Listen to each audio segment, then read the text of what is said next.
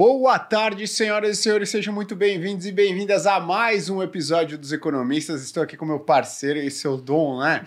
É, é, é mais perceptível, né, do Leandro. Ele tem essa habilidade, assim, é, é, é, quase que uma dádiva, né? De chegar atrasado em praticamente todos os lugares. Mas enfim, ele está a caminho, tá? Não se preocupe. De fato, ele está a caminho. Ele falou: não, hoje vou chegar mais cedo, para ficar tranquilo. Não conseguiu. O Alphaville está um caos, estou reformando tudo aqui. Então, já já ele entra aqui com, com a sua habilidade, tá bom? Mas hoje vamos falar de um assunto muito interessante. Hoje trouxemos aqui quase que um, um, um popstar do mercado financeiro, né? Pô, estamos aqui com o Fábio Holder. Pô, Fábio, obrigado aí pela presença. É um prazer ter você aqui nos Economistas, cara. Eu que agradeço. Valeu demais pelo convite. Cara, é um prazer estar aqui. Vambora. Vambora, boa. Agradecer todo mundo que veio aí, que eu acabei de postar lá também no Insta. Show, show e... de bola. É só falar, né? O, o pessoal fica bravo comigo quando ah. eu não leio as atribuições, a formação. Quem é esse maluco que, é que, vocês estão chamando? Né? Uma vez eu tava aqui o Ricardo Amorim. E eu falei, pô, eu falei, ah, pessoal, pô, uhum. vocês sabem quem é o Ricardo Amorim aí, né? Pô, a galera depois nos episódios, no episódio, no uhum. chat e tal, começou a falar, pô, você tem que ler aí o currículo do cara e tal. Então vamos lá, né, pessoal? Para quem não conhece, estamos aqui com o Fábio Holder, que é analista CNPI, graduado em engenharia civil, MBA em finanças e tem cursos em instituições como Harvard, IBMEC e Universidade de Brasília. Certo, Fábio? Certíssimo. Então, cara, seja muito bem-vindo aí novamente. Pessoal, estamos ao vivo, tá? Já veio aqui a mensagem do Phil Gomes, do Vladimir, do Antônio, tá? Então a galera já tá mandando várias é, ações aqui. Esse daqui é compra, eu sei que você tem a carteira. Tá, Ela tá mandando as cascas de banana aí, né? é, já tá mandando aqui. Tô vendo aqui. O que, que, você achou do resultado de ah. M Dias e tal? Mas enfim, né? Fábio, pra gente começar o papo aqui, acho que você é uma das pessoas, um, um dos precursores é, da estratégia buy and hold aqui no, no Brasil, né? Pelo menos começou a simular essa visão com um pouco mais de, é, é, digamos, clareza e de um jeito que as pessoas físicas consigam entender uhum. um pouco melhor, né? Então antes era muito restrito a gestores de fundos, aquele canal no YouTube que, pô, só os familiares do cara eram os, eram os inscritos, termos técnicos e tudo mais. É. Mas eu queria entender um pouquinho mais essa sua trajetória. Se você já começou com essa estratégia de investimentos ou você foi se descobrindo, ou foi descobrindo, né, que uhum. tem, tem essa estratégia ao longo do tempo. Como é que foi essa sua trajetória? Cara, Hoje eu, tô, vamos lá, hoje eu tô com 32 anos, eu sou de 91. Uhum. Você, você é de que ano? 93. 93. Novinho. Novo também. É. porra, não. É. Ah, porra. Mas, então, o que acontece? Eu entrei na faculdade em 2009. É, eu moro em Brasília, eu fiz engenharia civil. Assim, na época eu nem sabia o que eu queria fazer. Meu pai é engenheiro, meu avô era engenheiro também. Eu gostava de número e meio que entrei na engenharia civil, meio que sem saber se era aquilo lá mesmo que eu queria. Só que na mesma época a gente estava tendo a crise do subprime lá nos Estados Unidos. Então, bolsa despencando lá, despencando aqui, saindo no jornal o tempo inteiro. Uhum. Mais ou menos até, o pessoal que está escutando a gente, um pouco do que eu acho que muita gente viveu agora com a pandemia. Uhum. Porque muita gente veio para a bolsa na pandemia porque a bolsa começou a despencar, despencar, saía no jornal o tempo inteiro. E isso meio que chama a atenção das pessoas, né? Uhum. E na, foi na mesma época que eu comecei a trabalhar, comecei a ganhar dinheiro, então eu comecei a me interessar por bolsa. Uhum é, na minha cabeça, eu falo, pô, faço engenharia, sou bom com número, então acho que esse negócio de bolsa é para mim. Uhum. É mais ou menos assim. Que eu acho que é mais ou menos também a primeira impressão que todo mundo tem, que, que basicamente bolsa é trade, muitas vezes day trade e tal. E até quem é leigo, assim, não tem muita, muita ideia, né, de, uhum.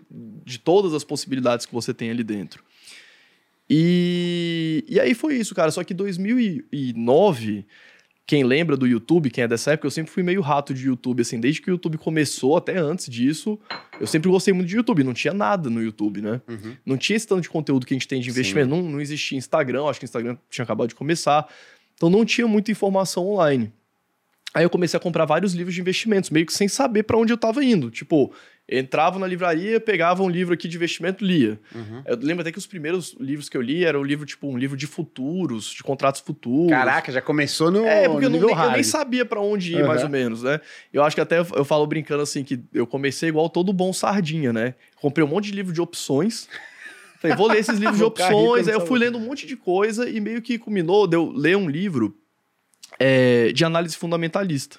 Uhum. Eu comprei vários livros de a, a, análise técnica, eu li os livros do Alexander Elder. Sim, legal. Que é, eu gostei bastante na época, mas aí eu caí num livro de análise fundamentalista e aí que eu entendi. Falei, pô, atrás do ação que está ali subindo e caindo todos os dias, tem um negócio, tem uma empresa, essa empresa tem clientes, tem fornecedores, tem um projeto de longo prazo, distribui dividendos, participação nos lucros.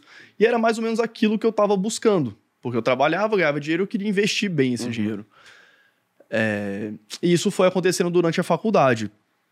É, ao mesmo tempo, um dos primeiros livros que eu li de opções era, o livro, era um livro do Baster, que uhum. tem um fórum até hoje. Sim. E nesse livro, ele tinha o link para o site, o site tinha os quadros de opções na época, e foi mais ou menos a mesma época que eles estavam criando a parte de análise fundamentalista no site.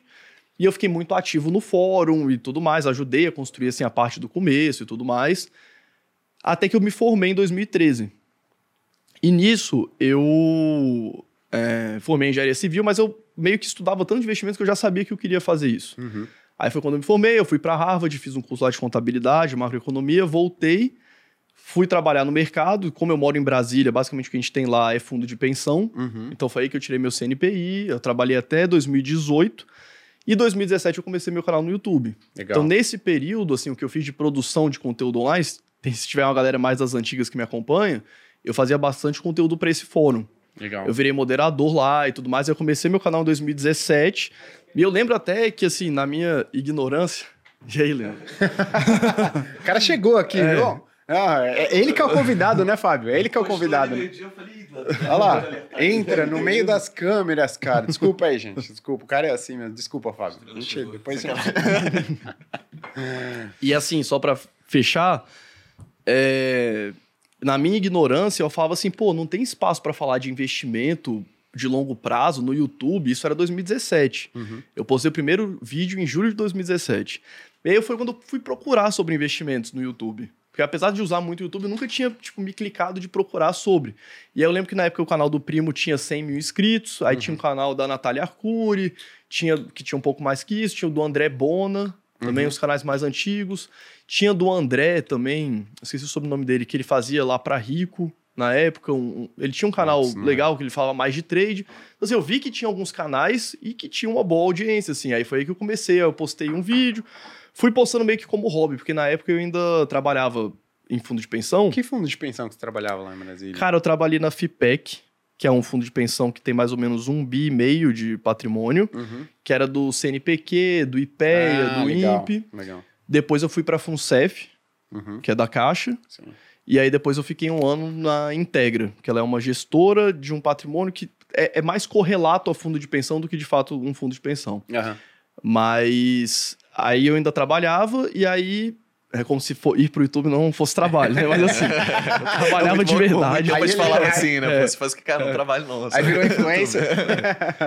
Mas aí eu comecei, eu postei o primeiro vídeo em 2017, aí no mês de 2018, a gente bateu os 10 mil inscritos. Aí eu falei, ah, vou ficar só por conta do YouTube. E aí, de lá pra cá, foi mais ou menos isso que aconteceu. E aí a ideia do canal foi sempre compartilhando um pouco do que eu tô fazendo, os meus investimentos, assim, apesar de não abrir muito exatamente o que, que eu faço, mas meio que compartilhar as estratégias, uhum. como que eu penso pro longo prazo, trazer um pouco a pessoa física para perto disso, né? Porque eu acho que a maioria das pessoas acha que bolsa é um bicho de sete cabeças, uhum. tem que ser especialista e tal, e gastar muitas horas ali. Uhum.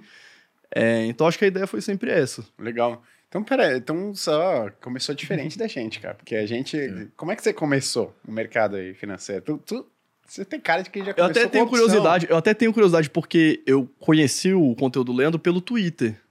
É, acho que foi o primeiro. É, pô, causa de desordem, né? É. Twitter é porrada. Foi até uma época que a gente trocou uma ideia, falou, pô, vamos fazer uma live, não sei o que e tal. Nunca saiu essa live. Nunca saiu, tava, porque o cara ia se atrasar, imagina, você começa é. lá.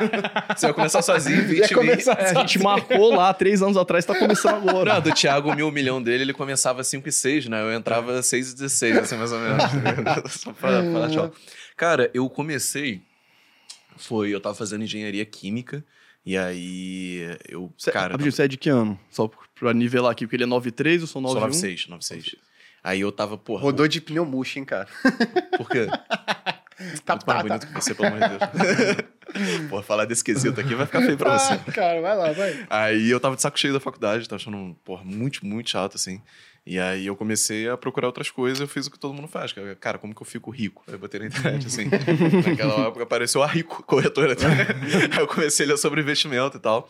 E aí eu fiquei meio que fissurado, assim. Eu, eu não fiquei muito tempo em day trade, não. Foi uma parada muito rápida que eu fiz, Aham. tipo... Olhei, fiz um, dois, três, depois já comecei a, a ler igual um maluco. Aí eu li a origem do, da análise gráfica, que é do Japanese Candlesticks. Uhum. E era um gráfico, era um gráfico, era um livro que um americano escreveu, basicamente sobre ele ele pegou, como que surgiu o candlestick, né? Ele pegou o- uma forma que o pessoal analisava cotação de arroz há, tipo, 300 bilhões de anos, anos atrás. E, porra, pegou aquilo e falou, ah, vou usar pra ação. Ponto. Quando eu li aquilo, eu falei, beleza, tchau. Não faz sentido essa porra. E fui pro resto. É, e aí eu mudei pra economia, fiz economia no FRJ. Comecei a trabalhar no... Trabalhei no Mudal, banco de investimento. Aí depois eu abri um clube de investimento também. Fiz a captação novinho ainda, 19 anos, sabe? É, e aí depois eu já abri a empresa. Só que eu fiquei meio que fissurado em estudar, então eu lia muito. E aí isso me salvou de muito, muito erro, assim. O fato do cara ler com muita frequência eu- é- era maior do que a frequência com que eu conseguiria cometer os erros. Até pela grana que eu tinha, que também não era muito. Cara, e tem um negócio também que eu vejo assim, de, de ler livro. Eu vejo que você lê bastante, eu pego até algumas recomendações lá, de vez em quando eu compro os livros que você posta e tal. Mas eu vejo muito é, as pessoas, no geral, assumindo, tipo, tudo que tá nos livros de investimentos como 100% verdade absoluta. É. Só que os livros, eles muitas vezes, porque investir em ações por longo prazo tem um pouco de arte também, e eu vejo que, pelo menos a minha audiência tem muito essa dúvida. Pô, nesse livro aqui o cara fala tal coisa, aí nesse livro aqui o cara fala um negócio totalmente diferente, e a pessoa assume como verdade tudo. Ah. Só que eu acho que a ideia, assim, e muito do que eu construí no meu método de investimentos que eu uso hoje, foi ler a maior quantidade de livros possíveis e ir pegando o que, que funcionava da estratégia de cada um Perfeito. dos, dos investidores que eu tinha como referência. Perfeito. Então acho que é importante também ter um pouco desse filtro, assim, Com né? certeza. Ah, e eu acho que é importante a galera entender, porque às vezes a pessoa pensa que investir é o seguinte: existe uma estratégia que é vencedora. Uhum. E eu estou em busca dessa estratégia que é vencedora. E não, quando a gente fala de investimento, não é uma ciência exata, né? Basicamente, pô, você tem o seu perfil de investimento, né? Que muitas das vezes é um pouco diferente do perfil do Leandro, do meu perfil, do perfil do Fábio, né? Então, a galera fala assim: ah, mas fulano fala isso. O outro gestor fala aquilo. né? E aí você vai ver gestores diferentes, que têm opiniões diferentes sobre determinados temas, têm uma performance muito boa ao longo do tempo. Como é que você explica isso? Porque não tem uma resposta única e exata, porque vai dar certo a médio e longo prazo. Né? Então, acho que E, e- assim, sabe por que que isso acontece? Porque investimento não é só sobre retorno, é sobre risco e retorno. Então, Aham, como são duas sim. variáveis, você não pode simplesmente otimizar uma e maximizar ela. Se fosse só retorno, eu falava, cara, qual o melhor, qual a melhor estratégia de investimento? Aquela que traz o maior retorno, ponto. Aham. Só que como tem risco, vai ter Perfeito. uma fronteira eficiente inteira de riscos e retornos que, porra, dá o mesmo número no final, você divide um pelo outro, mas uma vai ter mais risco, mais retorno, outra menos risco, mais retorno. Então tem N estratégias que vão funcionar. Sim. E aí, esse negócio do livro que você falou, cara, perfeito. Porque eu, eu, eu sempre falo que eu brinco, né? Que aqui no Brasil o pessoal desaprendeu ou não sequer aprendeu a usar o cérebro. Porque a galera lê livro e não, não tenta fazer um senso crítico. Ele Sim, assume aquilo como se fosse um mantra. exatamente. Meio que Uhum. igreja, assim. Tipo, ali o livro tá lá, é verdade, ponto. Você não sabe se o cara escreveu aquilo, fez um check pra ver se aquele negócio é verdade. Ali, livro que você abre atrás não tem bibliografia, porra. Sim. Que porra é essa? O cara tirou tudo aquilo da, da cabeça dele. É o Einstein, inventou tudo ali do, do É, zero. tem um, um ponto também que eu acho interessante assim, em relação a isso, é que muitos desses livros, eles trazem meio que um conhecimento empírico, É. não acadêmico. Uhum. E aí, às vezes, o cara já é mais velho, né? Tipo, os grandes investidores já de longo prazo, já tem uma idade, tipo, sei lá, 70 mais, 80 mais anos de idade. Muitas vezes ele pega muita coisa que ele aprendeu na prática, de uma forma meio empírica, que às vezes aquilo nem não é validado Nem polido também, né? É, Ah, E aí aquele conhecimento é colocado ali eh, e as pessoas necessariamente assumem como verdade, não Uhum. como, cara, ele fez dessa forma, por acaso deu certo, será que é a forma mais eficiente de Sim. fazer ou não? uhum. É, então acho que é importante também isso, né? Tipo, ir lendo e se perguntando ali, criticando, enfim. É meio Uhum. que a lógica assim, pô, o Warren Buffett ele come hambúrguer do McDonald's, É. toma Coca-Cola. Tá com ah, 95 É, anos. tá com 95 anos, então é a melhor estratégia de sobrevivência pra mim. Eu- É, É, é basicamente isso. Assim, se funcionou pra ele, vai funcionar É, pra e mim. O aquela- acadêmico é o contrário. O que funciona na média? Exatamente, exatamente. Tem aquela frase do Buster, né? Que a exceção é o exemplo do burro, né? Do Aham. cara que fala assim, não, eu peguei lá um cara que faz... pô, fez tudo, tudo errado, tudo de acordo com o que É. os estudos apontavam que, sim, era a menor chance de você ganhar dinheiro, ser, ser bem sucedido nesse ponto específico, e deu certo. Pô, vou seguir aquele cara, porque é o que aquele cara Uhum. fez, né? Mas quando você fala de investimento também, eu entendo que tem, pô, risco, retorno e tem uma- um lance de filosofia pessoal. Então, por exemplo, não é só Cara, risco, filosofia eu acho meio foda-se. não, mas pra vo- você é. Mas, por exemplo, a gente eh, tem na carteira recomendada Taurus. Sim. Tem gente que não compra Taurus. Porque é ah, com base no- no- nas premissas da Ah, pessoa. tá. Não, eu entendi, perdão. Eu- o que eu tava falando de filosofia era outra coisa. Tipo, ah, eu só invisto em tal. Pra mim isso é dogma. E dogma não Ah, faz não, sentido. não, Você não, tem que ser não. pragmático. Não, Isso daí eu entendo. Isso é uma questão ética. E- moral, exatamente, porque é É uma uma pe- terceira linha de corte ali. Isso, é uma terceira linha. E aí, falando um pouco da sua Ou tipo filosofia. Ambev, né? Não vou comprar É, porque... não vou comprar, sei lá, Souza Cruz quando ela tava na bolsa aqui, porque ela vende cigarros. É, mas eu tenho cara que fala, vou comprar Ambev, porque, pô, já gastou muito. vou, vou Cashback, recuperar um pouco. Melhor que nada. Ainda paga dentro. Mas aí, Fábio, falando um pouquinho mais de. É, é, quando a gente fala de uma filosofia de investimento, por exemplo, é, são alguns pilares que vão montando ou determinando uma filosofia de investimentos que você foi construindo ao longo do tempo. né? Uhum. Se você fosse delimitar a sua filosofia de investimentos ou colocar alguns pilares assim essenciais para sua filosofia de investimento, o que que você colocaria? E o que que veio dando certo para você ao longo do tempo, né? Você veio aprimorando e tudo mais.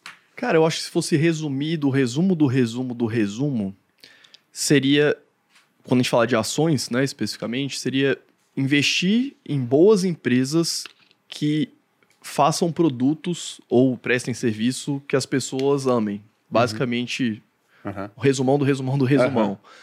É, Porque eu, pessoalmente, gosto muito dessa ideia de comprar ação de uma empresa com a mentalidade de ser sócio, carregar ela por décadas Uhum. e simplesmente ir ganhando um longo prazo com o crescimento da empresa, com o crescimento do lucro, com distribuição dos dividendos, reinvestimento dos dividendos, enfim.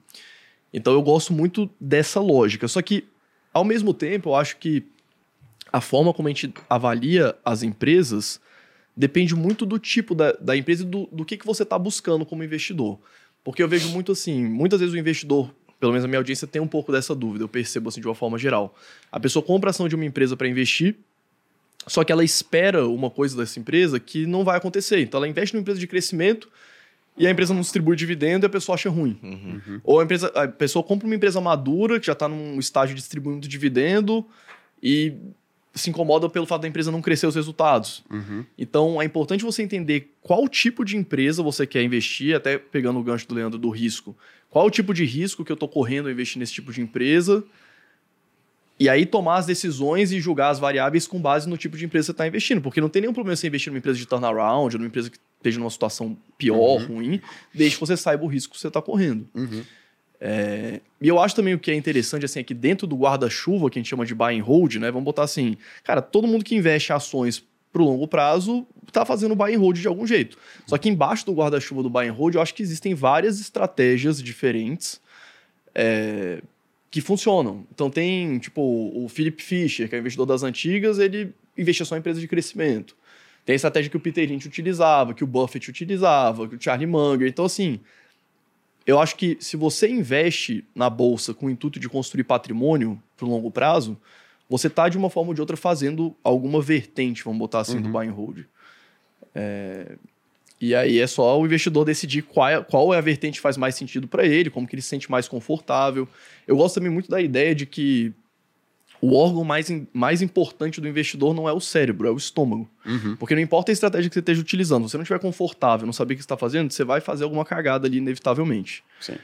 É, então, acho que é muito importante o investidor estar confortável com a estratégia que ele está utilizando, independente dela qual seja. Boa. Você Só, você só, olha peraí, muito... vamos mandar um recado aqui pro Felipe Reis, que ele. Ó, Falando nisso, eu tô... programa gravado. Ele falou que é gravado. O que, que você manda?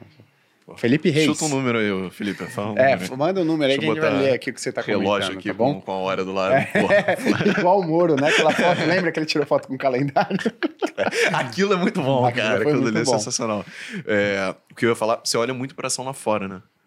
Bastante. Porque aqui no Brasil, eu acho que tem uma peculiaridade, mas para complementar a tua visão do que você, que você passou de. Eu gosto de empresas que vendem produtos que as pessoas gostam, foi, foi isso, né?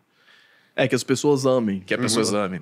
Porque aqui no Brasil é engraçado, porque é muito difícil você achar um uma empresa que seja boa, que vende produto que as pessoas amem. Por quê? Setor elétrico, porra, energia. É, eu ia, Então, você não ama essa porra. você usa, é diferente. eu ia colocar justamente isso. Eu até anotei aqui, acho que tem duas coisas. Você fala, pô, as, a, a- serviço que as pessoas amem. Aí eu já anotei aqui, ó. Uhum. Vivo 3. Vivo Então, 3. Por quê? É. A pessoa amar o produto pressupõe que existe competição. E ela escolheu aquele produto. Se não existe competição, você não tem como dizer que ela ama, porque é a única opção que ela tem. Então, é, você cuida a realidade ao redor.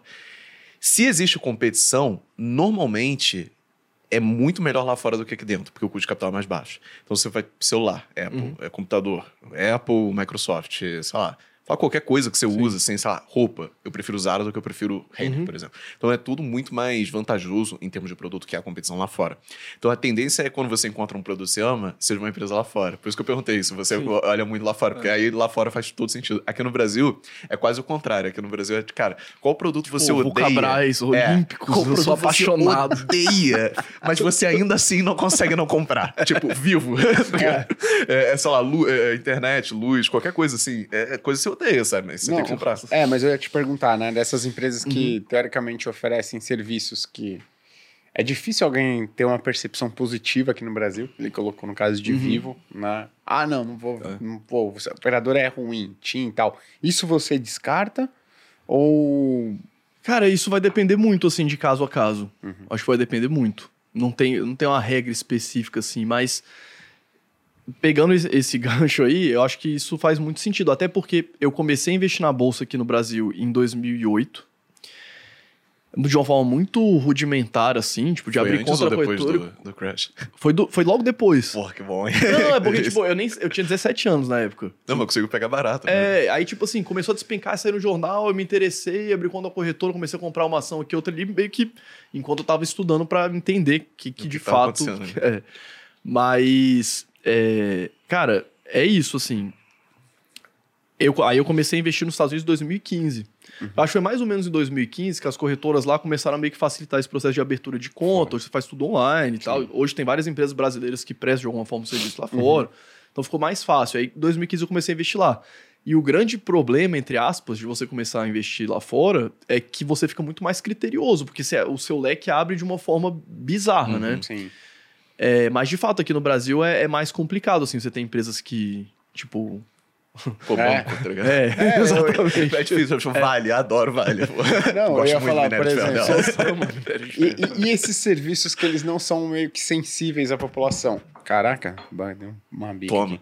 É. Mas, por exemplo, energia elétrica, Uhum. né? É, porque aí na energia elétrica você tem transmissão, você tem distribuição, você tem geração, né? Sim.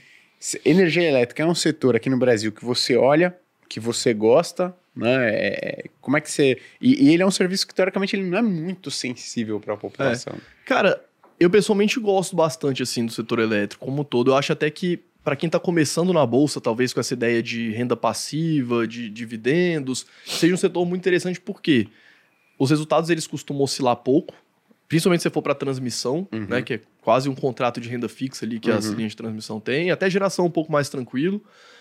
É, Normalmente são projetos de longo prazo, né? As concessões da- das, das usinas ou as linhas de transmissão, enfim. Uhum.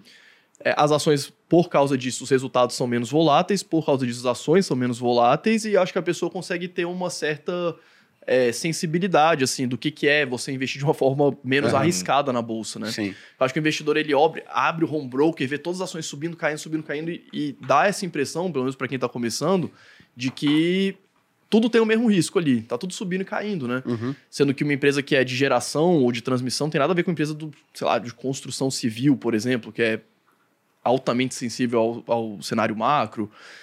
E a pessoa vai ter ali uns dividendos que estão caindo recorrentemente, vai ter pouca vol, até, é, assim, indo no outro extremo, seria até os fundos imobiliários, né? Que seria ali um primeiro pé para a pessoa Sim, botar, sim. botar na renda variável. É, porque eu acho que existe muito essa ideia de que renda variável é, é uma coisa muito arriscada e que você pode perder todo o seu dinheiro, que de Sim. fato você pode perder, mas assim, Vamos combinar que é raríssimo, assim, É, ter uma ação que foi a zero, sabe? É. que normalmente essa ação que foi a zero, cara, é aquela que tinha um número de cotistas bizarro. E se ela não Ah. tinha um número de cotistas bizarro, ela em algum momento ela passou a ter mais atenção por conta de, pô, caiu 50%, Uhum. 60%. Aí a galera começa a olhar, né? O cara que é o gambler lá começa a olhar e fala, putz, será que ela volta, né? Pro patamar que ela É, tá. acho que dá pra citar, sei lá, eu consigo lembrar de cabeça, assim, sem recorrer a muito tempo atrás, umas quatro. sei lá. Americana, a zero, né, entre aspas, Aham. não é zero. então. Mas Americana, Saraiva, é, IRB. Oi e IRB. E, e, e a GX? Então, sem, eu te falei não recorrer porque eu não queria chegar na porque Ah, tá. Já é muito, muito antigo, assim. Aham. Mas é... Cara, e, Esse é o ponto, né? Se você tiver uma diversificação, uma foi a zero, você tem 10 ações, você perdeu É. 10% só. E, e sim, tem, tem um, um, um livro que eu gosto bastante que é o Financial Shenanigans, Pô, esse livro é do caralho. É. Esse livro é muito bom. que é sobre fraude contábil, você até pegando um pouco de, de gancho aí, né? E, cara, se você for pegar, assim, pelo menos Americanas e IRB, cara, você pega Americanas, tipo assim, a empresa já vinha tendo uns resultados muito ruins há muito tempo. Uhum. Tipo assim, você poderia até investir num, num case de turnaround ali e tudo mais, mas eu falei do livro porque o cara, o autor lá falou um negócio que ficou marcado na minha cabeça, que é o seguinte: normalmente é, as fraudes contábeis ou contabilidade criativa, vamos botar assim para não Aham. fazer nenhuma acusação leviana, normalmente acontecem nas empresas que já estão mal já há algum tempo. Porque a empresa, quando ela vem bem, ela não precisa espremer ali os lançamentos dos balancetes Aham. de um jeito mais criativo. Então, assim, voltando de novo no gancho do risco, eu gosto muito de pensar nisso, assim, de, cara, qual que é o risco que eu tô correndo? Eu tô botando um dinheiro, tipo, eu tô trabalhando, ganhando dinheiro, esse dinheiro foi suado, onde que eu tô, qual o risco que eu tô correndo fazendo essa alocação? Qual que é o tipo de empresa que tá ali? Qual que é a perenidade da empresa, do negócio, a volatilidade dos resultados? Uhum. Então, achei importante o investidor olhar o que está por trás daquela ação, né? Uhum. qual que é o negócio que está ali por trás. Sim. Independente da estratégia que ele utilize, eu acho que todas estratégias que levam em consideração o business da empresa, você tem que entender, né? Tipo, qual que é o risco daquele negócio, quais são os competidores, qual que é a estabilidade de resultados, por que, que o resultado é tão estável, por que, que não é, o que, que pode fazer o resultado deixar de ser estável ou não, Uhum. Para você entender o risco que você está correndo. Sim, acho que você tocou num ponto legal, porque aqui no, no Brasil é engraçado, né? Porque se você pegar o mercado acionário americano, você vai ver que ah, os índices de maior volatilidade, as ações de maior volatilidade, na média, no longo prazo, entregaram mais retorno. No Brasil, aqui não. No Brasil, o setor de, de energia elétrica, ele teve historicamente uma volatilidade menor e ele ainda assim conseguiu entregar resultado mais alto O do que é a média das zoado. ações. É. É, tudo zoado, né? Eu fico com muito medo quando a galera pega o... investindo em ações para um longo prazo. Uhum. É. é. E aí você abre, sei lá, a página 2 já tem um gráfico. Então o cara tá na livraria ali, ele pá, ah, pega o gráfico. E o gráfico mostra o quê? Ação rendendo mais do que tudo. Né? Uhum. Escuro, dólar, blá, blá, blá, blá. E aí ele fala, puta... É isso. em ação aqui no Brasil, que é exatamente assim. Cara, Uhum. não é. Completamente diferente. Uhum. Aqui Aí você puxa o gráfico do Ibovespa dolarizado desde a década de 60 até hoje, é uma vol, tipo assim, Ah, umas quedas é. de 80% no índice no meio do caminho, Uhum. várias assim, né? Tem um gráfico que eu plotei esse ano que eu gosto muito, que é a distribuição dos retornos é, do Ibovespa você comprando num dia e ficando por tanto tempo, um ano, três anos, Uhum. quatro anos, cinco anos. E aí, se eu compara ele com o do S&P, é muito engraçado que o do S&P é bonitinho, né? Uma distribuição normal, então Uhum. você tem um prêmio de risco ali. E o nosso é meio que tipo, cara, ou, deu muito ruim ou deu muito certo. Uhum. E aí você vê quando deu muito ruim e quando deu muito certo, é sempre muito próximo. Tipo, deu muito errado agora, no dia seguinte, se você comprasse, era a melhor Deu- época é. da história pra você comprar. É. Que foi o que aconteceu na pandemia. O pior queda desde 2010 foi, se eu não me engano, em fevereiro. Aí no dia seguinte foi a maior alta no mesmo dia desde 2010 Aham, também. sim. Então você Ah. tem esses movimentos aqui. Aqui é muito timing, por incrível que pareça. Eu, eu não acho que vale a pena fazer o, E o dollar cost que lá fora a galera faz. sabe? E, se- e a- a- querendo ou não, você precisa fazer uma seleção, né? De ativos. É, é, o Ibovespa é bem ruim, né? No mercado americano, você, se você investir através de índices, você Cara, super bem. Você investe, é, você Tem um conseguiria puta ter uma retorno. rentabilidade super interessante. Aqui no Brasil, você ficaria significativamente O atrás do CDI. o que faz sentido, né? Isso que eu falo do, do senso crítico, assim. Cara, a galera olha esses livros assim e vê o que aconteceu nos Estados Unidos. E não se pergunta, porra, será que o fato disso ter acontecido na maior economia, virou um império no último século, faz alguma diferença? Óbvio que faz, porra. Vê esse gráfico aí na Indonésia, sei lá. Exato. Agora, ô Fábio, é, falando um pouquinho mais de seleção de ações, como é que você tem algumas métricas que você determina para você começar a analisar uma ação ou que ela precisa atingir para fazer uma parte da sua carteira, por exemplo? Então, Tem esse lance do serviço do produto que ela vende ou ela fornece, Uhum. precisa ser um serviço de qualidade, que as pessoas necessitam de alguma maneira, né? Sim. Precisa estar ali no dia a dia da pessoa, pelo que eu entendi. Mas olhando um pouquinho mais para a empresa, tem algumas características essenciais que ela precisa ter para fazer parte da sua carteira? Cara, eu acho que existem várias formas de você. Que é até uma dúvida, assim, eu acho que tipo, o pessoal que tá começando tem bastante, que é tipo, como que eu vou encontrar uma ação para investir? Como é que eu vou. Tipo, como é que eu vou escolher de fato, né? Uhum. Tipo assim, eu tenho lá, sei lá, aqui na bolsa a gente vamos botar com liquidez, deve ter umas 200 ações, Uhum. talvez 300, né? Lá nos Estados Unidos tem 3 mil. Uhum. Como é que desse tanto de gente eu vou escolher Uhum. algumas para eu investir? E aí eu acho que tem várias formas de você abordar essa. é, como encontrar essas empresas, né? Você pode. Cara, vou dar um exemplo aqui. Eu comecei a investir em ações da Tesla em 2018, simplesmente porque eu estava viajando, estava lá nos Estados Unidos, estava no shopping, passei na frente da loja da Tesla, nunca tinha visto um carro da Tesla. Falei, ah, vou entrar aqui para ver os carros e tal. Tinha acabado de lançar lá os. Acho que era o Model X, né? Que é aquele que Uhum. abre as portas para cima e tal. Aí eu fui lá, vi os carros e tal, entrei no. Joguei no Google. Aí, tipo assim, tava aquele caos, o Elon Musk tweetando, falando que ia fechar o capital da empresa, falando que não tinha caixa para seis meses e Uhum. tal, e entregando o. fazendo o ramp-up do Model 3, tipo, que eles vão entregar tudo que eles tinham vendido, os carros saindo meio torto, né? Que tem aqueles vídeos, tipo, das portas É. fechando direito. Guardado em caixa, cara. Pega meu toque que eu falo, não vou ter esse carro nunca, É. irmão, Toyota. Mas é porque, tipo assim, isso daí foi nesse período que eles estavam, tipo, precisavam entregar os carros, estavam meio que produzindo de qualquer jeito mesmo, né? Tipo, hoje já é uma coisa totalmente padronizada e tal. E aí eu falei, pô, deixa eu dar uma olhada nos balanços, deixa eu ver a DRE, o balanço, tudo de Uhum. caixa, tudo horrível. Mas aí eu comecei a montar uma posição pequenininha. E aí foi uma forma que eu achei a empresa, tipo assim, meio que caiu no meu colo, né? Uhum. E isso acontece muito assim, às vezes, com um investidor que, sei lá, você está consumindo um produto, você vai lá no McDonald's. Ah, Uhum. deixa eu ver as ações do McDonald's. Ah, vai no shopping comprar um tênis de corrida. Pô, deixa eu ver as ações da Nike. Você tem esse contato com as marcas, se você for consumidor, e você vai lá e vai procurar a empresa para você investir. Mas isso tem um viés muito grande, que você vai acabar caindo só em empresas que vendem Uhum. ou fa- fabricam um produto para o consumidor final. É, tipo, você não vai cair numa empresa de mineração, né? Tipo, ah, tu Exato, pensei é. aqui no... Cara, pepita. É... Pepita é foda. pepita. Então, acho que uma forma é essa, você como consumidor, como cliente, aí não necessariamente tudo que você compra de produto que é bom é uma Aham. empresa boa para você investir, né? Tem Uhum. isso também. É, e, cara, uma outra forma é você fazer um screener geral. Então, assim, eu gosto muito, principalmente nos Estados Unidos, aqui no Brasil também, mas lá a gente tem muitas empresas que são semelhantes. Então, tipo, ah, vou fazer um screener aqui de, sei lá, das empresas de supermercado. Uhum. Aí você monta um screener, faz uma lista de todas, da maior para menor.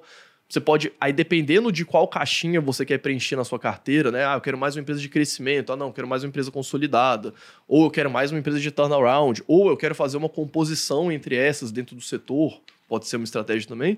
Você vai procurando as que têm esses parâmetros. Então, Uhum. ah, eu quero uma empresa mais madura. Então, vou procurar provavelmente as maiores, normalmente costumam ser as mais consolidadas. Ah, mas eu não quero nenhuma que seja muito endividada, eu quero uma empresa que tenha um risco menor, então pode fazer um filtro por dívida. Para você chegar numa empresa que tem o perfil ali que você está querendo. E aí sim você aprofunda a sua análise, aí vai atrás das demonstrações financeiras, entender qual é o modelo de negócio, para onde que a empresa está indo, o que está acontecendo. Uhum. E então eu gosto, eu, normalmente são essas duas abordagens que eu vejo assim para encontrar uma empresa. E às vezes até você vai conhecer setores ou segmentos que você não conhece, tipo, sei lá, lá nos Estados Unidos, por exemplo, a gente estava falando, é, empresas de railroad, ou tem Uhum. umas empresas mais exóticas, tipo assim, por exemplo, tem uma empresa que é dona de estação de esqui. Tipo, eu tava viajando, fui Entendeu. viajar para esquiar, eu falei, pô, deixa eu ver as empresas que tem que tenham estações de esqui. Aí tem só uma. Uhum. Aí eu olhei lá, gostei, enfim, comecei a montar uma posição. Então, tem várias formas, assim, de você abordar. O que, que Uhum. vocês acham? Como é que você gosta de, De, de pensar em relação a isso? Porque tem, assim, tem. Tem que achar ali uma agulha no palheiro, né? Só pra Então, avisar eu- que o, o Pete acabou de mandar uma mensagem aqui, sou fã desses três. Pitão, tamo junto, Tamo hein? junto, Pitão. Pitão. Então, né? Você tirou isso? Cara, o, o Pete Ah, o foi o é, primeiro cara. cara. que eu gravei uma collab Ah, é? no YouTube. É, a gente, Pô, eu legal. tinha, na época, 5 mil inscritos, acho que ele tinha, tipo, 7. Caralho, Ah, doido. Caraca, Os que doideira, primórdios. cara. Legal pra caramba. E o Pete, começar naquela época, tipo, investir em Bitcoin, né? É, exatamente. E o Pete é lá do ABC, cara. A gente conhece uns amigos lá de infância, os caras moravam, tocava junto com Doideira, ele e tal. mesmo. Doideira, é, doideira. É. Mas o Leandro, ele faz assim, pra escolher ação. E aí ele vai lá. O cara, a função do cara é falar se o juros está caindo ou subindo. É, muito de renda bom, fixa. Cara, O cara não, sabe pega que é derivativo, fica perguntando, Gui, que curva de juros aqui que eu uso? Pô, cara, não, te contar essa história. Fui pegar a curva de juros. A minha curva de juros estava assim, né? Bonitinha, pá! Aí voltava aqui. Gui, que porra é essa? Você sai. Porra, curva de juros tem um dente aqui no meio. Aí ele, não, pô, é porque eu não tenho liquidez, sei lá o que, sei lá o que. Ela falou, porra, que eu não tenho liquidez no, no título soberano? É? Aí, Aí é aquela regrinha, só ímpar. No, no- Não no- é, o renda fixa é muito suado, cara. Tem liquidez e ação, ainda tem no título soberano, porque é 2031. Não é no título, é no derivativo do juro. Olha lá como é que você tá vendo. Não Não, entende. tá pegando é um título, dia ele pô. chega lá, né? A gente tá pegando o título, então você falou merda pra mim. Não, não, você tava pegando um DI, pô. Você tava pegando um DI. Mas enfim, Aquilo dali pô. tá vendo daí futuro? É, tá vendo um DI. Caralho, que futuro. merda. Então, tá achando que... tá- Por isso que não tá fazendo sentido na É, minha por isso, que cabeça. não tava fazendo, por isso que não tinha liquidez, porque não tinha um título. agora faz sentido. Ah. É... Cara, é- o meu palheiro é menor. O meu palheiro é só ações aqui do Brasil. Raramente olho lá pra fora. Por isso que eu falei, assim, lá fora, se eu for investir, ou eu vou ter a equipe mais, porra, colossal do universo, que vai fazer um puta trabalho de stock picking, ou vou ter, sei lá, um gênio meio Warren Buffett, assim, toquei dar dinheiro, ou, cara, eu vou investir por índice. Então, por enquanto, eu acho mais vantajoso o índice. Porque eu consigo fazer uma carteira diversificada, um portfólio bom, só colocando ali índices com, com volatilidades e retornos diferentes. É, eu gosto, eu né? gosto bastante da ideia de investir por índice lá fora. Porque até lá fora tem os ETFs de Factor Investing, você É, consegue... muita coisa também. Tipo, o que eu gosto de pensar numa carteira de longo prazo lá fora é ter uma carteira que replique o mercado. Pode ser um S&P ou pode ser um Total Market, que vai dar quase no mesmo. E colocando ETFs que vão ter as mesmas ações que estão ali, mas que selecionam por fatores. Então, Uhum. tipo, large caps de valor, mid caps de valor, small caps de valor. Tem até um, ETF lá que replica o Five Factor Model do Eugene Fama. Irado. Aqui falta muita coisa, né? É. Você vê assim. É porque aqui, se você for aplicar fatores, o que eu acho que acontece é o seguinte: a gente tem uma quantidade tão pequena de ações que, se você aplicar fatores, vai ficar, a carteira vai ficar tão, tão restrita que não vai, os fatores não vão funcionar, porque a especificidade das ações vai pesar mais do que o fator que elas têm. Então, né? a gente tem uma carteira de fator. Né? É? e Tem um fator que funciona, acho. Um ou dois. O Breno que sabe. O Breno gosta muito de você, inclusive. É, mas ele toca, ele tem duas carteiras. Fator agressivo e fator... Que eu esqueci o nome agora. Mas não agressivo, conservador. Vai. É... E tem, acho que um ou dois fatores só que funcionam dos cinco aqui no Brasil. Por conta disso, não tem dados Aham. suficientes. Dado aqui no Brasil pra fazer isso é uma merda também. Porque, cara, a exatamente. B3 faz um trabalho excelente em não dar dado pra você ou dar dado zoado. Enfim, é horrível. Falta de transparência absurda. E aí você tem que consertar toda a base pra ela ser on time lá no dado pra você conseguir fazer o backtest. Isso é um problema. Deixa eu te fazer uma pergunta, porque um- um- uma dúvida que surgiu na minha cabeça aqui, você, pô, você tá ali, você foi viajar, você, pô, estação de esqui e tudo mais, uma empresa, pô, usou um tênis da Nike e tal, foi pesquisar um pouco mais, gostou da empresa e tudo. Só que, conforme o tempo vai passando, a tendência é que você vai ficando mais velho, vai, exper- vai experimentando produtos de marcas diferentes que você vai gostando, serviços, né, também de empresas diferentes que você vai gostando cada vez mais, cada vez mais e a tendência é que você vai acumulando cada vez mais um número de ações. Você tem um número assim de ações de empresas que você considera ideal na sua carteira de investimentos ou você e, e- e outra, pô, usei uma marca ou a empresa XYZ. Uhum. Quanto tempo que você volta para dar uma olhada naquela empresa para verificar se faz Beleza. sentido ainda ter ela na carteira? Tá, vamos lá. É, o que eu gosto na a minha estratégia de investimentos, isso faz todo sentido que você perguntou, né? Não é à toa que hoje tem mais de 100 ativos na minha carteira. Se for É. juntar FII, Aham. REIT, ações do Brasil, ações lá fora. Você vai ser o novo protagonista da série Acumuladores. tá? É, exatamente. E aí, cara, é, eu não tenho muito um limite, assim, o que que eu gosto de pensar? Porque o que que acontece na prática? Quanto mais reduzido a, mais reduzida a quantidade de ações que você tem na carteira, teoricamente, né, assim, falando a grosso modo, mais desvio a sua carteira vai ter de um índice que tem todas as ações. Uhum. É, obviamente você pode fazer uma composição para ser menos, né, ou mais, dependendo do beta que chegue ali à sua carteira e tudo mais. Mas, pô, se você tem duas ações na sua carteira, então uma diversificação muito, muito pequena, sua carteira vai andar de uma forma totalmente descorrelacionada com o índice. Certo. Se você tiver 100 ações, vai andar muito próximo do índice. Qual que é a minha ideia? A, a ideia? Eu não quero que a minha carteira tenha uma descorrelação tão alta com o índice. Mas eu quero que, pela seleção de ativos que eu fiz, pelas métricas e pelos parâmetros que eu utilizei, que essa carteira vá gerando um alfa lentamente ao longo do tempo. Essa que é a minha expectativa em relação à minha carteira. Uhum. Não é tipo, ah, pô, sei lá, Porrada é, em um ano. nem pra cima nem, nem para baixo. Entendi. Então, o que eu espero é que com essa seleção a carteira vá abrindo alfa pequeno. Porque mesmo se for um alfa assim de 1%, 2% ao ano, no longo prazo isso faz uma diferença gigantesca, né? Ah, Esse é o primeiro ponto. Em relação a acompanhar os ativos, o que eu oriento normalmente o pessoal que me segue, os meus alunos, eu acho que tem formas diferentes de você acompanhar os ativos da sua carteira, pela estratégia que eu utilizo, que basicamente raríssimas vezes eu vendo algum ativo. Uhum. Que é o seguinte: quanto maior o risco do ativo e quanto maior o peso dele na sua carteira, mais próximo você tem que estar e mais frequente tem que ser o seu acompanhamento. certo. Se você tem uma carteira lá de empresas, vamos supor, Dividend Aristocrats lá nos Estados Unidos, você fez uma seleção, botou lá só empresa, assim, empresa parruda, que tipo Coca-Cola. Procter Gamble, Uhum. Jo- Johnson Johnson, e você tem uma carteira diversificada ao ponto que nenhuma vai ter um peso, um risco específico muito grande ali na sua carteira, você pode acompanhar, por exemplo, seus resultados anuais, ou pega só o semestral, vai acompanhando, você não está correndo um risco específico muito grande nenhuma, e você também. é, as, as essas empresas não costumam ter oscilação de resultado muito grande, né, de um ano para o outro, é uma coisa que você tenha que agir rápido. Sim. Ao passo que, se você investe numa empresa muito arriscada, e ela se torna um percentual grande da sua carteira, você tem que acompanhar muito mais de perto. Uhum. Foi o que aconteceu comigo no caso da Tesla. Eu comecei a montar uma posição pequenininha lá em 2018, no, no olho do furacão, e eu botei 1% da minha carteira de ações americanas na Tesla. Só que a porrada que a ação deu depois, tipo assim, a Tesla chegou a bater 27% da minha carteira. Uhum. de peso na carteira.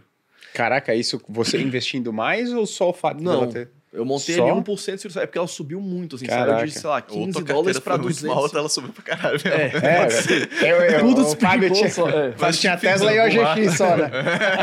Tô brincando. Mas. é, E aí eu fiquei com ela lá, mas uma empresa acompanhando muito mais de perto. né? Uhum. Eu até vejo muito assim o pessoal investindo em empresas de turnaround, até uma outra orientação que eu costumo dar é colocar um peso relativamente pequeno na- nas empresas de turnaround. Porque, principalmente dentro da minha estratégia, que é a ideia, né, não é você ter majoritariamente empresas de turnaround. Mas, eventualmente, você colocar algumas ali na sua carteira, pensando, tipo, ah, essa empresa aqui pode fazer o turnaround, pode melhorar, e ela vai para outra parte da minha carteira, que é a parte de longo prazo Uhum. né? É, nessa lógica, eu gosto de ter um percentual muito pequeno para aguentar segurar toda essa alta. Sim. Porque se você bota, a galera quer botar, tipo, ah, vou botar 10% na minha carteira em empresa de turnaround, que vai multiplicar por 30 vezes em dois anos, só que aí você não vai nem conseguir segurar as ações, vai virar 95% da sua carteira Sim. e você vai ter que vender isso daí, e, enfim. É... Me fala vender, eu já até arrepio, assim. Tá maluco. Ele perdeu, perdeu até, porra, fudeu aqui, cara. Mas, boa, você tocou num ponto interessante, você falou, cara, é, eu quero ganhar um, um- eu tenho, eu quero, eu miro um alfa pequeno com relação aos índices, eu não quero ganhar, pô, né, um 10%, 20% ao ano acima dos principais índices. É interessante a pessoa entender que investimento é um campeonato de pontos corridos, né? Pô, é a sua vida. Você quer atingir a sua independência financeira, você não vai. Querer todo mundo quer atingir no curtíssimo prazo. Mas isso não é factível, né? Então você tem que entender que investimento é pontos corridos. Então, se você consegue 1, 2%, 3% acima dos principais índices do mercado, tanto brasileiro quanto internacional, isso em 10 anos, 15 anos, 20 anos, vai gerar uma diferença tremenda, né? Com relação à performance. Até eu, eu gosto até de falar muito assim com o pessoal sobre investimentos, saindo um pouco da lógica de investir puramente, mas eu acho que investir por longo prazo não é necessariamente um. um, um- principalmente para pessoa física, tá? Não é um- uma competição de quem tem o melhor retorno. Uhum. Né? Eu acho que é a pessoa competindo com ela mesma, vamos botar assim. Eu acho que o que importa é você terminar com o maior patrimônio possível. Porque no final do dia a pessoa está investindo para ter uma vida melhor, ter uma qualidade de vida melhor e tudo mais. Então, às vezes, tipo, se a pessoa fala, pô, tudo bem que ela deveria otimizar tudo, mas, cara, eu vou deixar meu dinheiro todo no tesouro, no investimento mais seguro, vamos botar assim, né? Porque também você concentrar tudo no tesouro não é a melhor opção. Mas, assim, a pessoa foca 100% em trabalhar, empreender, ganhar dinheiro e vai investir de uma forma mais precária, vamos botar assim, Uhum. ela vai ter uma qualidade de vida melhor do que aquela pessoa que dedicou muito tempo ali para investimento e ganhou muito menos. Porque são três pilares, né, de construção de patrimônio. Você tem o quanto que você investe, o tempo na equação, né? E o sua taxa de retorno, Perfeito. né? E é até ajustado ao risco, igual Perfeito. o Leandro falou. Então, assim, eu acho que a pessoa tem que estar sempre pensando nos três pilares, né? Então, começar o quanto antes, investir o máximo possível e da melhor forma possível. Perfeito. É, então, não ficar correndo atrás de retorno necessariamente, né? Sem olhar o risco, inclusive. E Tipo, boa Enfim. parte do que a galera julga que é alfa alto também normalmente é só beta. É. Uhum. tem Tipo, isso. porra, ah, tua carteira rendeu 10% a mais do que eu vou ver. Cara, uma boa parte disso provavelmente é beta. Uhum. É muito difícil você ter 100% disso vindo de alfa. Uhum. E às Tem- vezes o cara tá com alfa negativo, né? É, às vezes Tipo ele só assim, tá correndo muito mais risco. É. E a galera não entende esse conceito. É. É. Tipo, ah, pô, mas se, eu- se é só beta, e daí? Tá ligado? Por que eu não posso querer o beta? Sim, você pode querer, mas era só você alavancar o Ibovespa. Sim. Uhum. Hum. Tem, um, tem uma pergunta interessante aqui do Felipe Reis, que é o cara que falou que a gente não estava ao vivo aqui, mas eu vou dar uma moral para ele. Ele mandou aqui, para um pobre, não para uma pessoa que hoje tem pouca grana. Tinha que ser pobre. É melhor acumular patrimônio na Bolsa Estados Unidos ou na B3? Falei, pô, a gente fala com propriedade, porque aqui, porra, né, a gente já foi pobre, né, Leandrão? Sim. Se foi pobre, você não se lembra, né? O Leandro nem lembra mais hoje em dia. Pô, Eu cara. Não gosto de lembrar sério. Mas aí vamos passar essa pergunta aí pro, pro Fábio, né? Pro nosso convidado. Para uma pessoa, então, que tem pouca grana, é, Fábio, o que, que você acha? Que ela tá começando a investir agora. É melhor ela focar em acumular investimentos aqui no Brasil ou nos Estados Unidos? Respondendo a pergunta aqui do Felipe. Ai, cara. Difícil. né? Ou, É, né, eu também- lembro, cara, que, que quando eu fa... tinha uma época, inclusive eu vou, vou voltar, hein? Eu foi 2020, 2021, eu fazia live todas as semanas no YouTube. Uhum. Foi, foram 60 e poucas semanas seguidas de live, todo dia. Eram umas aulas de uma, duas horas, a gente tratava de, de tudo.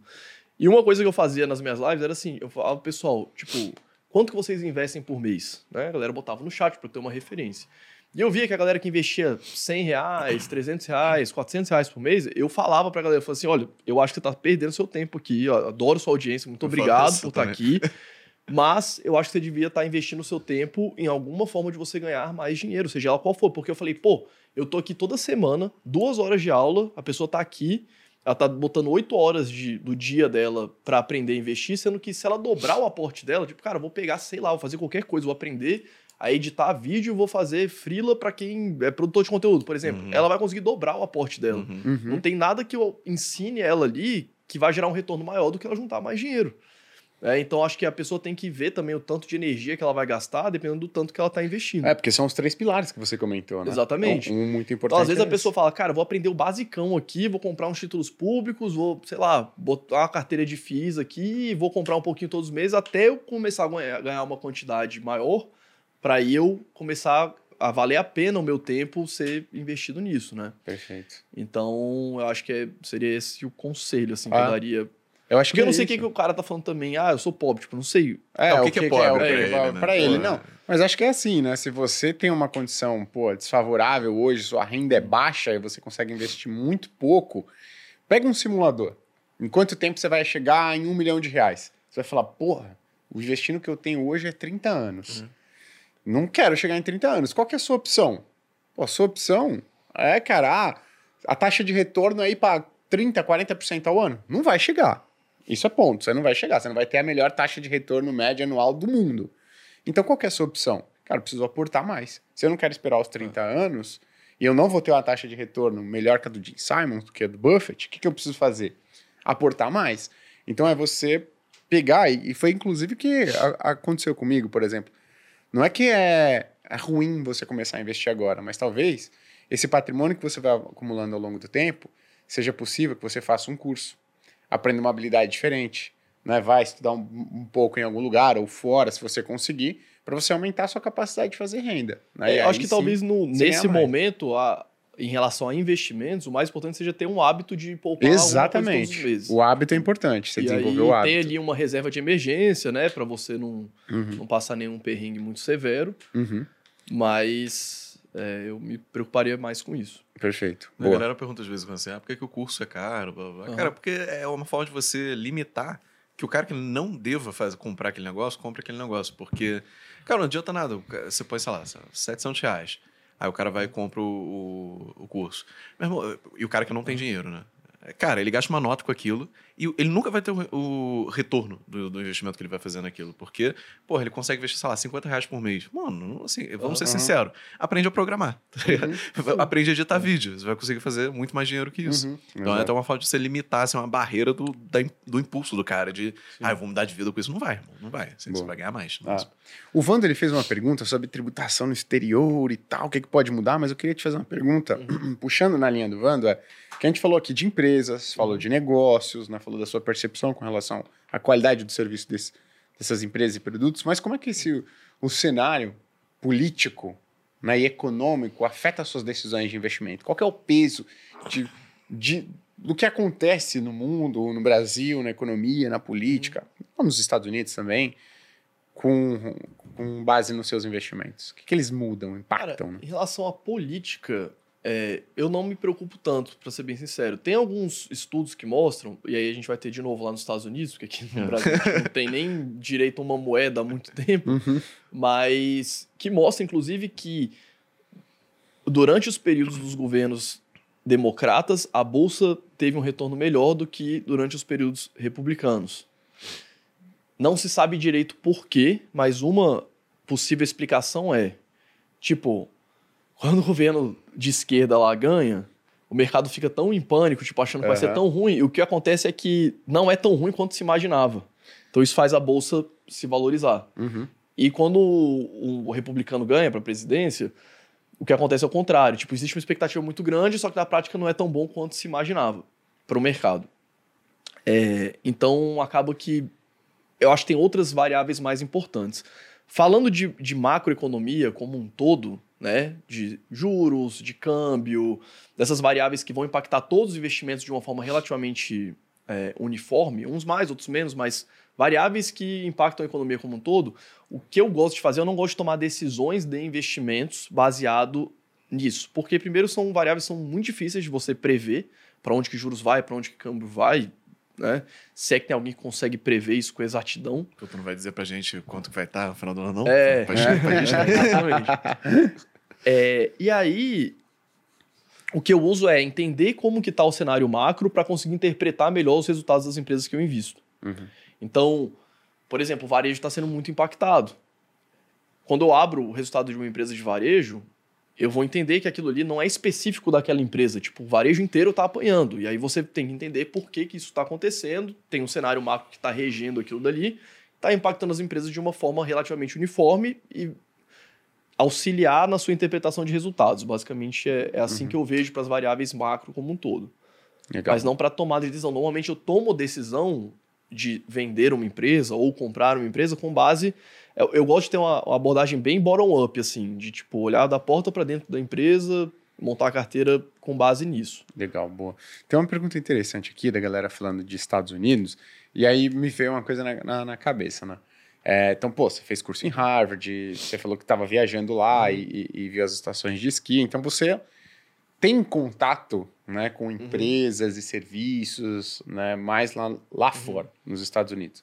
Mas e para quem está aqui no Brasil? Qual seria uma maneira dela investir no mercado americano e conseguir ter essa percepção sobre empresas americanas, empresas que estão lá fora, e como que ela investe, por exemplo, ah, eu até tenho, pô, tenho contato com a uhum. Dell, a IBM, que são empresas americanas aqui. Mas, pô, talvez a pessoa tenha essa visão de que ela uhum. não tem contato com tantas empresas, né? Ah. E eu fico limitada, por exemplo, a produtos, digamos assim. Uhum. Como é que essa pessoa seleciona os ativos lá fora? É, o que eu vejo assim, é, é até legal falar um pouco disso, porque o que acontece é que na prática. Eu consigo pegar um café? Claro, Consegue, a gente pega. Dá xícara tá. aqui que a gente é, O que acontece, assim, historicamente, é que é comum as empresas abrirem capital nos países onde elas foram criadas, né? Uhum. Onde elas surgiram. Então, assim, o que aconteceu de Nubank abrir lá fora, XP abrir lá fora, né? É uma mais a exceção que confirma a regra. Então, normalmente, os países onde você vai investir, é, as empresas desses países são empresas nacionais daquele país. Normalmente uhum. é assim que acontece. Só que nos Estados Unidos tem uma peculiaridade, porque as grandes empresas multinacionais que vendem para o mundo inteiro, elas costumam ser listadas lá, a maioria delas está lá. O mercado norte-americano hoje representa, acho que 55% do mercado global de ações, se a gente uhum. dolarizar tudo. Então, as empresas que estão no nosso dia a dia aqui no Brasil, elas são listadas na maior parte das vezes lá. Então, por exemplo, McDonald's, que a gente deu, Nike, Apple. Então, muitas coisas que estão no dia a dia das pessoas aqui, você investe lá fora. Você não vai desmontar o liquidificador ali para ver se o motor é da VEG ou não, para É. comprar ou não. Mas é engraçado porque você vê, e tem até um estudo do S&P que eu lembro o dado de 2019, eu não sei se eles atualizaram isso, mas que 45% da receita das empresas todas do S&P 500 vem de fora dos Estados Unidos.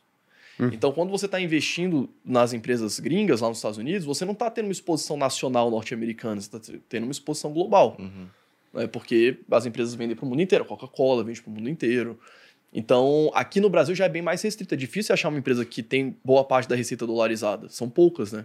Uhum. Falar, tipo, VEG, Vale, Sim. a Taurus também, né? Taurus também. A Taurus A- também. A grande maioria, né? E a Taurus saiu um negócio da Índia até, inclusive. Lá, Mas, né? é, mas é, até gerar receita vai Eu lembro um que eu vi um, vi- um vídeo seu da Taurus, da, da história da Taurus. É. Acho que tá no seu YouTube, não é? Deve estar. É. Eu, inclusive, tenho que voltar pro YouTube. Eu fiz, Uhum. eu fiz as três vezes. até. Já falou isso 60 vezes Tem aqui, um- não é? tem Todo... um- O que eu mais gosto é da IRB, por. Porque foi logo depois que eu tinha lido esse livro do Financial Shenanigans, que era muito bom. É? E ele põe ali como cláusula de atenção algumas empresas, né? A empresa que faz muito M&A Uhum. e uma outra era empresa que tem um balanço com muita provisão, porque você tem Uhum. muita maleabilidade no balanço para conseguir provisionar alguma coisa É, O que errada. me, me evitou, assim, de investir na- no IRB foi, cara, uma regra do Charlie Munger. Até o Charlie Munger faleceu essa semana, né? Mas, cara, que ele fala que ele classifica os investimentos em sim, não e muito complicado, e muito complicado também é não. Uhum. Então, pra mim, no caso do IRB, tipo, às vezes que eu abri o balanço, tipo, dava tanto trabalho pra entender o que, que tava acontecendo ali, de... Já é uma resseguradora, que é um negócio que é mais complexo, a contabilidade é diferente, né? Assim, tipo, os É. tipos de lançamento. Uhum. Então, cara, às vezes quando eu abro, até eu vejo isso muito nos REITs muito grandes lá dos Estados Unidos, que eles têm muitas joint ventures do mundo inteiro. Às vezes tem, tem tanto trabalho para entender aquilo dali que eu prefiro botar na caixa do muito complicado, que não necessariamente é ruim, mas vai me evitar É possíveis dores de cabeça. Sim. boa. Ô, O, Fábio, o, pode- o não, Buffett, ele investe numa empresa parecida, né? Quem? O Buffett. Ah, sim. É porque, assim, resseguradora é uma bosta, o negócio de resseguradora. Porque, é, porque você não tem diferenciação. Você, não- Uhum. você compete com todo mundo que faz ressegura, é, é resseguro. E assim... É preço, o, então. O resseguro, Uhum. o que, que o próprio nome diz? É o resseguro. Então você está sendo comprimido, de, é, a sua margem está sendo comprimida pela Ainda seguradora mais, já. é, Ainda exatamente. mais. Você é tipo a ponta final de um negócio que já não tem diferenciação. E aí, por que, que o Buffett investiu? Porque É seguro mesmo. Seguro mesmo É. já é, cara, assim, é um bom negócio, mas é um mau negócio. É um É, bom negócio até fazendo um, um parênteses, tipo assim, muita gente tem essa tara com investir em seguradora porque o Buffett comprou a Geico lá atrás, É. só que Tem que entender o porquê também. Exatamente. Tipo, o cara comprou a empresa, né? Então Sim. ele mandava na empresa, fazia a gestão do float e tal. É, é, Não exatamente, esse é comprar uma ponto. açãozinha lá e. tipo, ele fazia gestão do float, ele conseguia gerar alfa no float. Então, Sim, porra, não, cara, é o melhor é. business do universo, porque o float é infinito, aquela sim, porra. deixa eu, fazer, deixa eu até fazer uma observação nesse lance de seguradora. Então, eu trabalhei na Asset da Sul América e da Porto. E aí, quando a gente sentava para conversar com outras pessoas de outras áreas, né, de, de Uhum. seguros, a Porto não entendia como a Sul América conseguia fazer um negócio de saúde ser rentável. Falava, cara, isso aqui é muito complexo. E a Sul América não conseguia entender como a Porto conseguia fazer o negócio de a, a seguro de alto ser rentável. Porra, isso aqui é muito complexo. Então não é um negócio simples. Você Não vê é. que as maiores seguradoras do Brasil têm mais de 100 anos, as duas, se não me engano. Porra, não conseguem, não tem eficiência em todas as frentes. É um negócio super complexo. Se né? for- cara, se eu for pra pensar, resseguradora e seguradora é quase uma asset piorada. Porque o que, que é o negócio? Você você tem que fazer um negócio muito complexo para gerar o seu passivo, Uhum. para você investir esse passivo, tornar ele rentável e conseguir, às vezes, pagar um negócio que é complexo nem dá grana. É, foda. cara. Então, é tipo, é uma asset que seu passivo é, é um problema, sabe? Uhum. Inclusive, a- aqui no Brasil eu acho que nem tanto, né? Mas lá fora é muito comum, tipo, a- a- os índices, né? O índice combinado, ele, a- as seguradoras tomarem um leve prejuízo nas operações de seguro, porque o mercado é muito competitivo. Aham. Então tu começa a tomar prejuízo só para conseguir, com o retorno do float, compensar a parte desse prejuízo e ter ali um, um, um Sinistro, ganhozinho, né? Uhum. É. E até eu até falo assim que, tipo, pela lógica das seguradoras, como que funciona, não vale a pena você fazer seguro. Tipo, seguro do carro. É. Só vale a pena você fazer um seguro se você realmente, tipo, ah, aconteceu um sinistro, vou ficar sem meu veículo, não vou conseguir trabalhar, aí beleza, tu vai ter que fazer seguro. Mas financeiramente falando, você tá pagando quase o dobro do preço que o seguro deveria valer. É, se a seguradora tipo, tá tendo lucro, estatisticamente. se a seguradora tá tendo lucro, na média as pessoas não deveriam fazer, né? Que se ela tá conseguindo ter uma rentabilidade no setor de saúde, Cara, essa porra não é tão simples assim. não, tudo bem. Não, mas, mas vamos lá, porque, tipo assim, conta de padeiro. A Porto Seguro vende X de seguro, Uhum. de veículo. Metade do valor que ela vende é para pagar o sinistro. Uhum. Então, teoricamente, se- só estatisticamente, você deveria estar pagando metade do preço, né? se Tipo, você tivesse uma cooperativa. Mas assim, É, se você tipo- ficar sozinho, o problema é que o risco, assim, o valor esperado do risco que você tem de quebrar é tão grande, mas tão Sim, grande, sim. Por conta do, da perda que você tem, o tamanho da perda, por exemplo, ah, eu tive câncer. A esperança, a esperança. A esperança, é. Aham. Eu, eu- eu tive, sei lá, câncer, vou ter que gastar 2 milhões de reais. Vale a pena o teu seguro de vida? Sim, porque Sim, se, Eu, se eu tiver o problema, por mais que a probabilidade seja muito, muito, muito pequena, o valor que eu vou perder é tão grande, ou até maior do que o meu patrimônio, porque eu não vou conseguir arcar. Não, então, mas aí se você tiver um Vale pena. patrimônio muito maior do que esse possível dano. Não, aí foda-se. Ah. É, nesse, nesse Ah, caso que eu tô Aí, falando. com tipo, certeza. você tem grana pra repor o carro, você. Não, aí. É. Ah, não, não. Aí é no também. máximo pra você se livrar da dor de cara. Mas aí eu Sim. concordo 100% com você. Pô. É. Se você tem, sei lá, um bilhão de reais, É. você vai ter seguro de, de vida. Eu- Assim, eu posso estar errado, tá? Fazer uma- Mas eu não vejo sentido também. Porque, pô, você tem câncer, foda-se, você trata o câncer, É. tá ligado? Aham. Agora, eu vou fazer uma pergunta, cara, porque quando a gente fala de buy and hold, a primeira é, estratégia que vem na cabeça das pessoas é a do Barsi, né? Estratégia focada em dividendo e tal. Só que tem, é, tem ali fo- né, um, um lance que é, pô, a empresa precisa pagar um determinado percentual de dividendos no mínimo. No caso, quando você vai selecionar empresas para médio e longo prazo, essa é uma questão importante para você. A empresa ela precisa necessariamente é, pagar uma boa taxa de dividendo ou ter essa perspectiva em algum momento? Não. Responder igual. A gente estava comentando aqui antes que é foda quando a gente traz o convidado, né? Você faz uma baita de uma pergunta, ela responde. Não. Aí você já, caramba, nem pensei na próxima. Agora É você isso, vai, então, agora pô. você- Volta, Por que acabou. não, É porque, assim, é, por algumas questões, tá? Por que que eu não gosto de uma estratégia 100% focada em dividendos? Porque eu acho que o investidor, ele começa a ficar cego. Então, tipo, ele não quer nem saber o que está acontecendo na empresa, ele quer só ver se a empresa paga dividendos, pagou e vai lá e compra ação meio que nas cegas. Uhum. É, e isso faz você cair em algumas armadilhas. Tipo, Oi, por exemplo, era uma empresa que pagava uma tonelada de dividendos e mais uma para a lista aí, né? Petrobras. Uhum. É. Então, assim, é importante se você. Porque eu vejo muito mais o dividendo como uma consequência do Sim. investimento que você está fazendo do que uma causa. Tipo, eu não vou Uhum. comprar ação só porque ela está pagando dividendo. Tipo, esse dividendo é sustentável, de onde está vindo, qual que é o lucro, qual que é o negócio da empresa. Aí sim, ah, beleza. Então, desse lucro, a empresa está no momento X, que ela distribui metade do. Tipo, por exemplo, a própria VEG faz isso. É uma empresa que distribui metade da geração de caixa, mais ou menos, em forma de dividendo, a outra metade reinveste em crescimento. Ou você pega uma empresa tipo Ambev, que distribui quase toda a geração de caixa em forma de dividendos. Então, assim, é muito mais uma consequência do momento que a empresa está do que, de fato, um- ser um ponto bom ou ruim. A empresa que está num processo de crescimento, por exemplo, que é uma empresa que eu investi lá em 2015, lá nos Estados Unidos, que é o Chipotle, que é uma, uma rede de fast food mexicano.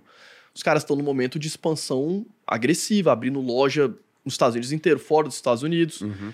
Eles não têm franquia, é tudo loja própria, então é tudo com capital deles. E a empresa gera tanto caixa que, tipo, eles não conseguem ter uma estrutura de capital otimizada, porque, tipo, eles, o caixa que eles geram é Doideira, muito mais suficiente do que, tipo, do Eles que eles precisam para. É, exatamente. É, e aí eles estão reinvestindo em crescimento absolutamente. Eu não quero que a empresa fique segure o crescimento, que é importante para ela crescer, para ter ganho de escala, para conseguir diminuir o custo, enfim. É, eu não quero que a empresa distribua dividendo agora. E aí tem a frase do Peter Lynch, que é o futuro de toda empresa de crescimento é se tornar uma empresa de dividendos. Se tudo der certo, né? Uhum. Se ela não quebrar no meio do caminho. Então, assim, eu vejo que se você focar a sua estratégia muito 100% em dividendos, vai acabar que você vai ficar só com empresas maduras Uhum. você pode ter um viés. A Berkshire nunca pagou dividendo, né? Uhum. Imagina, se fosse por esse critério, você não investir no Buffett. É, exatamente. Exatamente. Exato. Então, assim, é importante a pessoa também entender que o dividendo, ele não cai do céu milagrosamente na sua conta da corretora.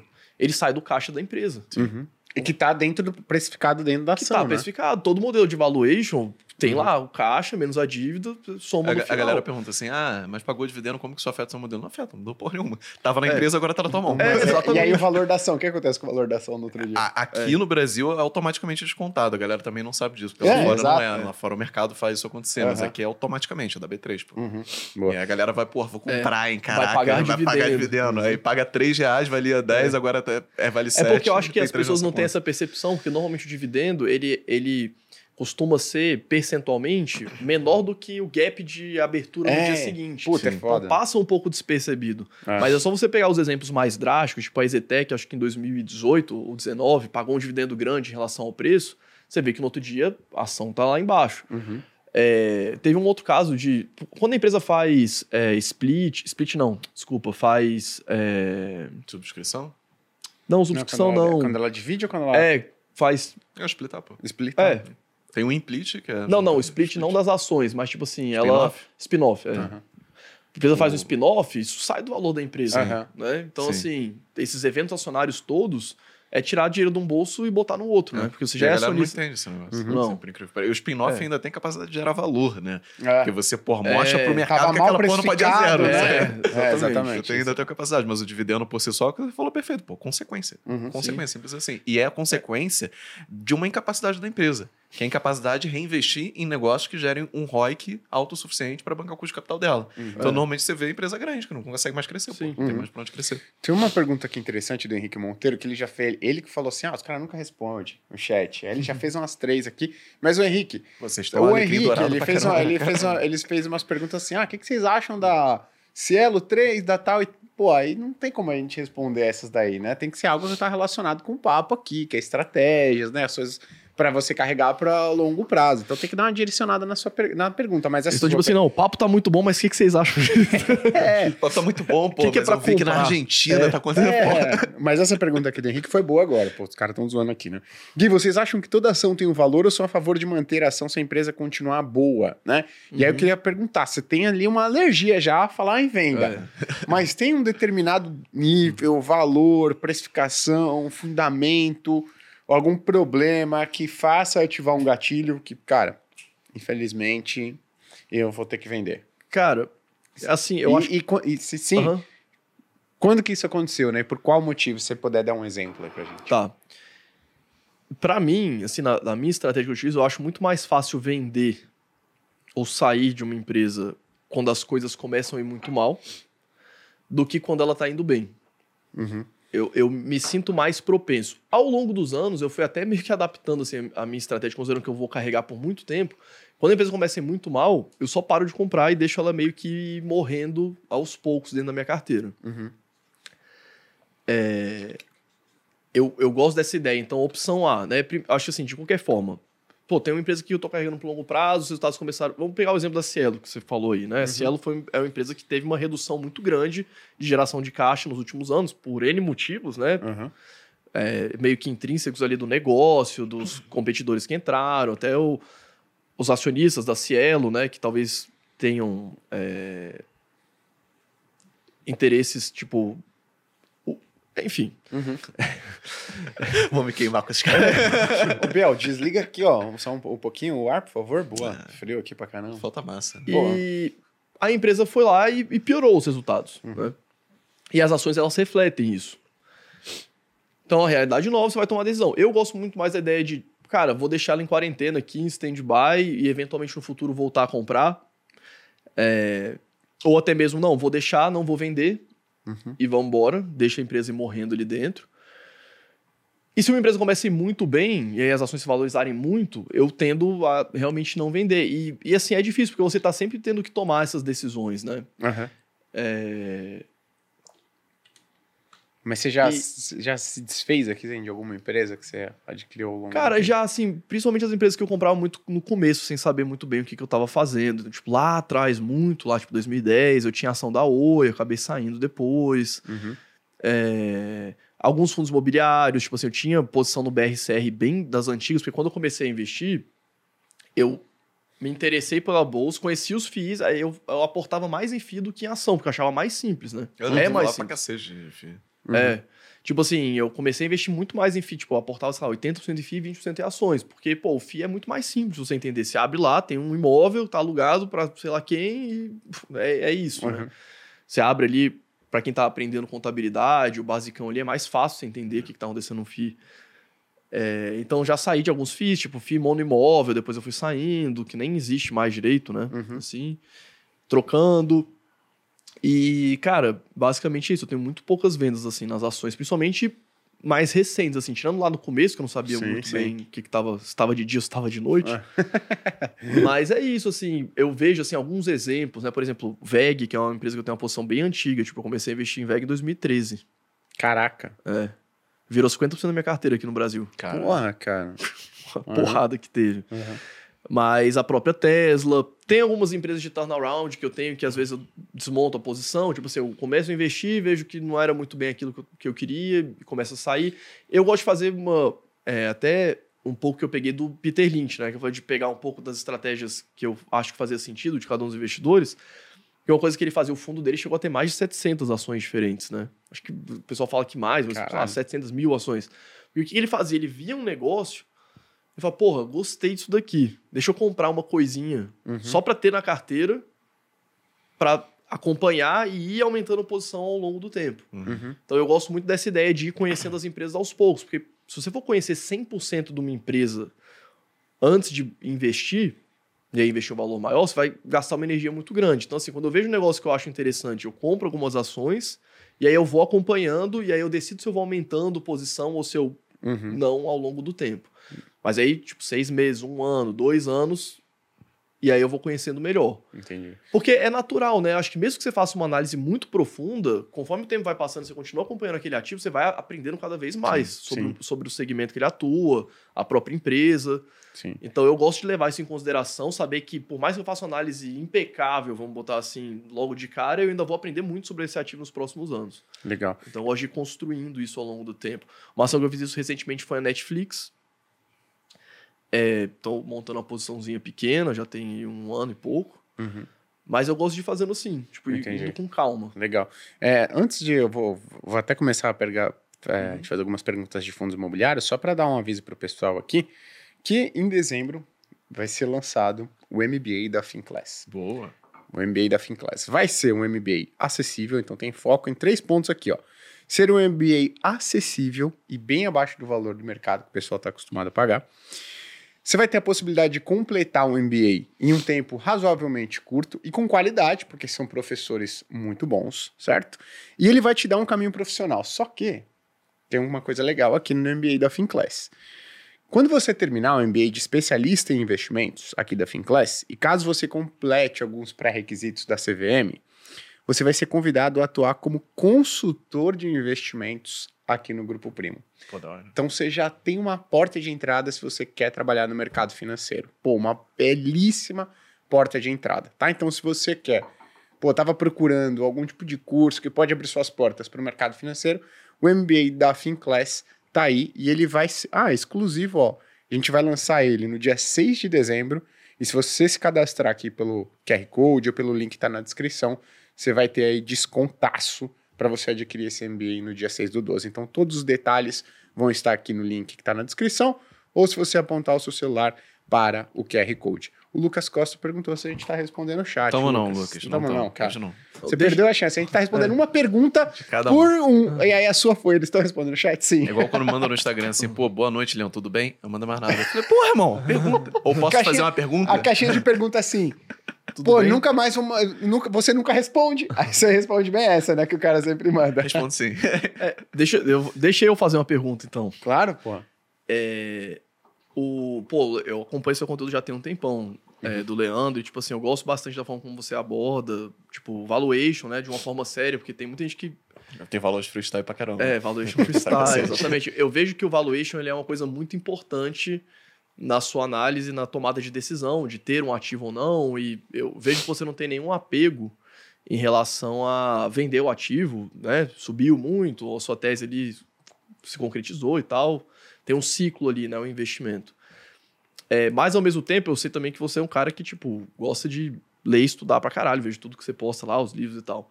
Como é que você trata a questão de eficiência de mercado com valuation, com a tomada de decisão, com a estratégia de investir por longo prazo? Você vê, às vezes, algum ativo que de fato faz sentido o cara só carregar meio que ad eterno? Ou isso nunca, nunca é viável? Até de curiosidade mesmo, assim. Então, é, eficiência de mercado, eu com, assim, Você pode ter um debate infinito se é válido ou não é válido, mas de qualquer forma é para é os Estados Unidos. É, eu até vi que você fez um post no, no Reels, eu acho, um tempinho atrás do, daquele tipo experimento do pote que Você viu as... que funcionou, né? É, funcionou. Teve, funcionou uhum. doideira essa porra. Mas assim, é basicamente meio que uma sabedoria das multidões. Se você agregar toda a informação que existe, os desvios, as idiotices, elas se cancelam. Uma pessoa uhum. vai ser idiota para cima, outra pessoa vai ser idiota para baixo. É, e aí você acaba chegando num, num preço que realmente reflete o quanto deveria valer. Agora, você tem uma série de pressupostos e premissas para que isso seja válido. Primeiro é que não tenha custo de transação. Só aí já morreu 90% da teoria. Porque você tem custo de transação. Isso é um, é um, ponto importante. Mas ainda assim, na média, ela continua sendo muito válida, principalmente nos Estados Unidos. O que não significa que não existe anomalia.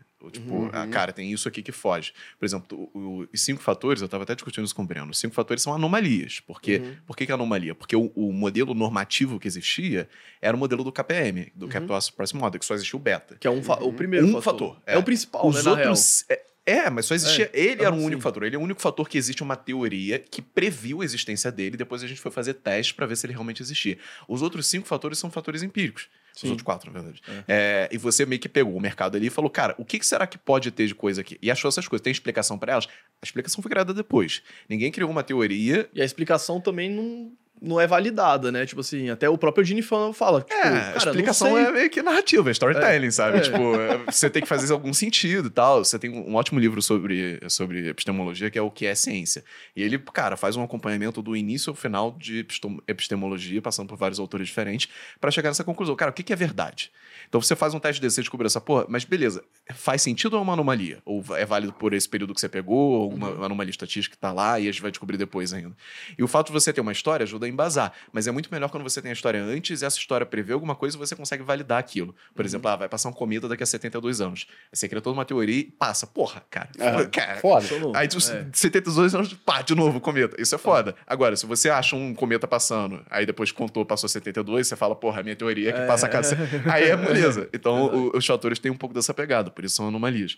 É, mas o fato é, você também tem evidência anedótica, do tipo, cara, uhum, tem aquela ação ali que aconteceu alguma coisa, por exemplo, saiu uma notícia e o preço não foi refletido no dia. Demorou, Demorou. dois dias para ser refletido. Cara, isso daí é, é, é, assim, uma evidência anedótica. Na média, uhum. continua funcionando, mas você tem essa evidência aqui que você poderia arbitrar e ganhar dinheiro. Toda arbitragem que existe no mercado é uma. É, uhum. nada mais é do que um investidor explorando uma evidência anedótica. Mas uhum. na média o negócio funciona. E para ele funcionar, tem que ter investidores arbitrando essas assimetrias Sim. que existem. Então é meio que uma pré-condição que em algum momento haja uma assimetria para algum investidor é explorar porque, ela. Porque se o mercado não for eficiente nunca, é. tu não consegue fazer nada também, né? É. E se ele for tipo, eficiente sempre, é. quem está gerando eficiência? Ah. Porque o, qual, qual o alfa tá... que o cara está ganhando para se é. remunerar e gerar essa eficiência? É, tipo, então esse é um ponto importante. É como Até... se os gestores estivessem sendo remunerados é da mesma forma que ele fala sempre assim, não existe é, free lunch. Uhum. É almoço livre. Almoço grátis. Almoço grátis. Não existe free lunch. Eles usam muito esse termo no, no... O FAMO usa muito esse termo, né? Não existe uhum. free lunch. Se não existe free lunch no mercado, ou seja, se você não pode explorar alguma coisa que vai te dar um retorno um alfa, é... não pode gerar alfa, uhum. enfim, você não vai ter um uhum. retorno acima do risco que você está correndo, é necessário que também não haja free lunch no sentido de não vai ter porra, uma média de gestores ali que vão estar explorando aquele negócio completamente sem sentido. O que é meio que contraditório com a evidência. Sim. Eles exploram o negócio meio que sem sentido, mas alguém tem que estar gerando algum tem, alfa ali. Tem um estudo bom do, do Fama e do French, que eu acho que é de 2007, que chama Luck versus Skill. Uhum. Que eles pegam toda a base de gestores dos fundos lá dos Estados Unidos e eles falam, cara, vamos ver se, se existem gestores... Vamos, vamos entender o que está acontecendo com a indústria. Uhum. A, a, ideia era descobrir se os retornos que os gestores de destaque estavam tendo era por sorte ou era por competência. Uhum. E aí, o que, que os caras fizeram? Eles expurgaram do retorno, na verdade, eles colocaram de volta o retorno sem taxa de administração, sem taxa de performance, sem nada. O retorno que o gestor está conseguindo das alocações que ele está fazendo. E aí, nesse cenário, eles chegaram à conclusão: cara, tem uma boa parte dos gestores que, por competência, conseguiu gerar alfa. Aí, o que, que é por competência? Eles botam lá, tipo, pelo menos 1% de alfa ao ano por 32 anos é, com desvio padrão de sei lá quantos por cento. Uhum. Era o que eles chamavam de, tipo, cara, tem 95% de chance do cara ter gerado isso uhum. por competência, porque a gente nunca sabe, né? Uhum, sim. Não tem como saber, estatisticamente. A, a hipótese, né? você é. não consegue refutar. E aí eles viram. E aí depois, quando eles jogaram as taxas, viram que ficou tudo meio que normalizado. Sim. Então é quase como se os gestores tão, estivessem sendo remunerados exatamente para gerar a eficiência do mercado. Tipo, né, eles que estão. E quem se fode é o, o investidor final. Só que É. aí é super válido, porque é é tão fragmentado que você consiga gerar uma, talvez você consiga gerar uma simetria de informação e o cara não sabe qual gestor escolher, Sim. ele escolhe aleatoriamente, e né, aleatoriamente ele sai no zero a zero, porque o valor esperado você escolher uma Mas- distribuição normal. tá? Mas o ponto legal é que lá nos Estados Unidos, acho que a partir de- dos anos 2000, você tem um número muito maior. de- o número de ETFs sendo lançados está superando em muito o número de fundos ativos sendo listados. Porque, isso é legal, porque isso gera, tende a gerar mais assimetria. cara, é, exatamente. Tipo, Aí, aí uma hora vai começar Vai, a acontecer que os cabo de gestores voltam. lado. Cabo Os de- gestor- É, exatamente, os de- gestores voltam a conseguir É. gerar um alfa interessante, porque só tem um número maior de investimentos passivos, e aí você vai, né? E tem outro ponto também, porque que é com, com essa discussão estatística mesmo. Por exemplo, Fama e o French foram lá e acharam, sei lá, em 2002, eu posso estar errando essa porra dessa data, mas enfim, achou em 2002 que tem ci- cinco fatores. Uhum. O cara achou em 1970, como gestor de fundo ativo, que tem um fator lá e ele conseguiu usufruir e aproveitar todo esse fator. Aí o cara vai em 2002, faz um estudo desse, vendo se os gestores geraram rentabilidade, usa como custo de capital cinco fatores, já Uhum. tirando e botando ali que aquele fator que ele colocou lá dentro em 1970 era risco. Meu irmão, em 1970, se o cara achou esse negócio e ninguém tinha, tinha achado esse negócio, Aham. é muito fácil você vir depois e falar, pô, isso aqui funcionou Aham. em retrospectiva e falar, não, mas funcionou porque era risco, porque eu inventei uma história aqui para que isso aqui seja mais arriscado. É igual tem um paper que chama Buffett's Alpha. Que eles Que é a validade do, do que o Buffett, Buffett fez. Só tipo, que o mérito ele dele é saber o, quais fatores se expor em 1950, É, ou antes de 60, todo né? mundo, exato. comprou- É, exatamente. Exato. É muito cômodo falar que é Hoje risco é fácil. depois. É. E aqui no Brasil aí é outra história, porque aqui no Brasil você tem uma liquidez tão baixa que você tem umas assimetrias bizonhas em ativos. Por exemplo, eu acho muito difícil você explicar por que que... Eu vou sempre citar esse caso porque, Uhum. cara, aconteceu agora e foi emblemático. Por que que CIA deveria valer menos do que o crédito tributário dela? Ah, porque você não aproveita 100% do crédito tributário. Legal, põe 50% no modelo, ainda assim tá valendo menos. Ela tá valendo 600 milhões de reais e é, o crédito tributário dela, se você botar 50%, era de 750 milhões de reais. Então uma loja GN poderia comprar, usufruir do Uhum. crédito tributário e ainda ficar com Uhum. 150 milhões de, de- a mais do que pagou. fazer uma fusão. É, então é muito difícil você justificar, menos que você, mesmo que você ponha assim no seu modelo, cara, a probabilidade dela falir, vou jogar 10, 20, 30% para reduzir do valor, como se fosse um Ah. valor esperado. Ainda assim você não encontrava nada próximo daquilo. É muito difícil em certas circunstâncias você justificar o valor de uma ação. É claro, Uhum. é igual o teste de hipótese. Eu vou saber se eu tô certo? Não, mas assim, a, a chance de eu estar errado é de menos de 5%, é basicamente isso. Mas é também isso tem um ponto, né? Porque, cara, o... qual que é a liquidez da CA? É dia? baixa, É exatamente. baixíssima. É Então, baixíssima, são, acho um que são 40 gestor de fundo nem... Não é tão baixo, mas é baixo. Qua- Quatro? 40. 40 milhões. Pô, o gestor de fundo ele já é distorcer bastante para montar uma posição E é o relativamente que você sempre fala, né? assim, o gestor de fundo ele não É. pode ficar extremamente correlacionado aos outros gestores de fundo. Exatamente. A menos que ele seja um fundo criado com esse propósito. Se ele compra CIA e CIA cai, ele vai ficar extremamente correlacionado. É, o, o, o passivo do cara tem que ter um outro ponto de contato que não só a corretora de investimentos. É, exatamente. Ah, então, Exatamente. se o Leandro tiver 5 milhões de seguidores um dia no Instagram e tiver um fundo de investimento, você vai ter a liberdade de, por exemplo. Eu acho que liberdade você só compra quando o passivo é seu. Se o Cara, dinheiro for seu. e- Não, é, mas assim, você já aumenta muito mais. É, a- muito a- mais. A gente tá pegando um exemplo, né, de, tipo, CA, que a empresa tava valendo possivelmente muito menos do que ela tinha de valor, vamos botar assim. Uhum. Mas vamos pegar outros casos, né? Vamos pegar o caso emblemático da VEG, por exemplo. Uhum. Que é uma empresa onde, desde que eu comecei a investir nela, a conta nunca fechou, né? Você pode fazer um modelo de valuation que você quiser, que não vai chegar no, no valor da ação ali em praticamente nenhum momento. Porque aí essa, existe um pouco dessa dificuldade que eu vejo. Ah, e você aí fala por que ela isso, tá sempre cara. É, Aham. é o contrário. Deixa eu ver quanto que tá. Mas assim, é, e pegando até outros exemplos, né? Porque o que eu acho que tem, e é o que me dificulta um pouco de vender as ações, por mais que elas tenham subido e por mais que não tenha um crescimento que justifique aquele preço, ou coisas que justifiquem aquele preço, eventos, eu acho muito difícil é, você cravar, porque existe uma parte que seria um imponderável Sim. o, o que não, não tá na conta mesmo, que seria, por exemplo, quando o Steve Jobs lançou o iPhone lá em 2000 e, acho que foi 2000 e, 2013, 14? Porra, não Acho lembro. que foi 2010, pô. Foi 2010 o iPhone? Eu Não, não, acho que- 13 não, desculpa. 2000 e... Não, o iPod. O iPod acho que foi 2003. Ah, tá. Acho que o iPod foi Não, 2003. iPod faz tempo, cara. Pode ter mais tempo. 2001. 2001. 2001. Então, O iPhone foi quando? quando ele lançou o iPod, naquela época, o mercado, é, Quase. e, tipo, não esperava que agora ia lançar o AirPod, que ia gerar uma receita de 40 bilhões para a empresa, ou que ia lançar o iPhone, ou que ia lançar o iPad. Sim. Então, se você fizesse uma conta com as projeções ali, com base no momento atual da empresa, provavelmente a conta não iria fechar também. Você tem que ser um sonhador para ter colocado isso no, no modelo. Sim. É, e aí eu acho que muitas vezes você pode acabar ficando de fora de bons negócios simplesmente porque a conta não tá fechando. Uhum. Porque a maioria dessas. é, tem até um paper que fala, né? Que eu não sei de quem é esse paper, mas que fala que basicamente, tipo, no geral, bons nego... bons ne- boas empresas não são bons investimentos. Que aí o cara pega, tipo, e faz esse teste. Tipo, cara, será que as empresas que as pessoas realmente amam são bons negócios para você investir por longo prazo? E aí, na média, você cai até um pouco, talvez, nos fatores negativos, né? Uhum. de você ter expectativa maior, tipo small cap de crescimento, né, que é super hypado e não tem Uhum. nada meio que acontecendo de fato. Mas é, essa dualidade que o investidor ele vai ter que, que, que assumir. É, tem um- uma forma de olhar para as empresas que eu gosto muito, que eu sempre olho, que seria tipo um triângulo. Então tem preço, você pode usar qualquer métrica de valuation, múltiplo ou modelo que você quiser. Crescimento e risco. Então, normalmente, o que, que as pessoas querem? É uma empresa que cresça muito, que tenha um modelo de negócios tipo com risco baixo Uhum. e que esteja negociando barato, Uhum. né?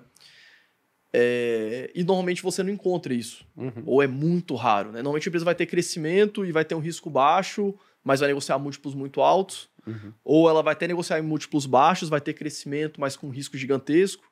Então, eu gosto sempre de olhar quando eu vou investir numa empresa por longo prazo, na lógica que eu invisto, de comprar e segurar sempre, entender onde que ela está meio que posicionada nisso, nesse triângulo, assim, nessas três características. Legal, boa. O, a galera aqui que eu falei aqui, pô, é, do- dos fundos imobiliários, Uhum. a galera tá, tá maluca aqui agora falou, querendo que a gente fale de fundos imobiliários, mas antes teve um comentário do Hans Klein falando meta de relacionamento, achar alguém que fale de você como o Leandro fala de C&A. Minha namorada fica com ciúme até. a Marina fica com ciúme, né? Gostosa. ela fica puta que ela não investiu em CIA quando eu, quando eu pego lá atrás. Ah, ela não colocou? Não, agora ela fica, pô, qual é a Ó a próxima CIA? confiança, Se você ó a quer. confiança. Aí, aí você vai no shopping e fala, vai lá na CIA. Aí ela não Não quer. confiança não, condição monetária. Boa. O Danilo fez uma observação importante. 300 ao vivo aqui e nem 200 likes. Pô, pelo amor de Deus, Pô, né? gente, Também, não pessoal. Não é tributado, não paga nada, tá certo? O- falando de VEG, VEG tá 30 reais mais ou menos. Acho que sim, não sei. O nosso modelo dá 15,81 com uma TIR de 11%. Mas tá dando algum tempo. A gente não compra por isso, assim, porque 34. a, a minha, a minha, o meu pensamento, o meu racional é que eu prefiro não contar com algo que é extremamente improvável, como por exemplo o que aconteceu com, a, com a Apple. Eu concordo 100% com o seu ponto. Não tem como você colocar isso no modelo. Mas eu É. prefiro não contar com isso, porque a pro- probabilidade disso acontecer aqui no Brasil é muito abaixo, é muito menor do que seria acontecer lá fora, que já é pequeno lá fora. E a VEG, ela tá num nível que eu teria que colocar tantas coisas incríveis e inacreditáveis só para ela valer menos do que ela vale, do Uhum. que ela é cotada hoje, que para ela conseguir valer mais e ter um upside, ela teria que fazer um, assim, pô, sei lá, descobrir como explorar minério em Marte, sabe? E, cara, tô ganhando um milhão por segundo. Tipo, o- descobrir o Zempic. É. Assim. Sabe, tipo, é- é- e aí, pô, eu quero contar com, com, com essa possibilidade, então vira uma questão de, de segurança. Assim. Tipo, Uhum. Eu acho que isso é provável? Não, eu acho que isso é possível. É possível, Uhum. mas eu não acho que é provável. Eu prefiro investir em empresas que seja o contrário. Tipo, quão ruim ela teria que ser pra ela conseguir valer o que ela tá sendo cotada hoje, que foi o caso do CA. Uhum. Ela, mano, ela teria que falir, basicamente isso. Tá? Uhum. O preço de, de empresa em falência. Legal. O- é, e quando a empresa está no preço e você vai receber. Tipo assim, é até para entender um pouco. Assim, vamos supor, cara, eu fiz um modelo aqui que é um modelo razoável e a empresa está no preço, então supostamente eu vou ter essa TIR que meu modelo.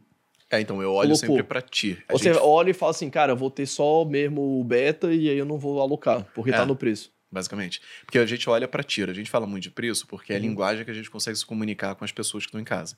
Mas a gente usa na prática TIR. Eu quero ter uma TIR de no mínimo 20% TIR? para investir.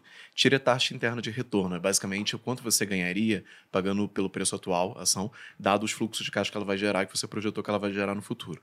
Essa projeção não é tentar fazer antevisão, tentar é, é, adivinhar o que vai acontecer Raven. no futuro. É, Fazendo- o que eu tô tentando fazer, na verdade, é ser o mais pessimista possível. Então, eu tô projetando coisas que vão ser menores. Eu quero errar para baixo, não para cima. Isso é um ponto muito importante, assim, a gente não tenta prever as coisas. Mas aí, se tem uma TIR de 20%, eu invisto. Eu não acredito que exista manter.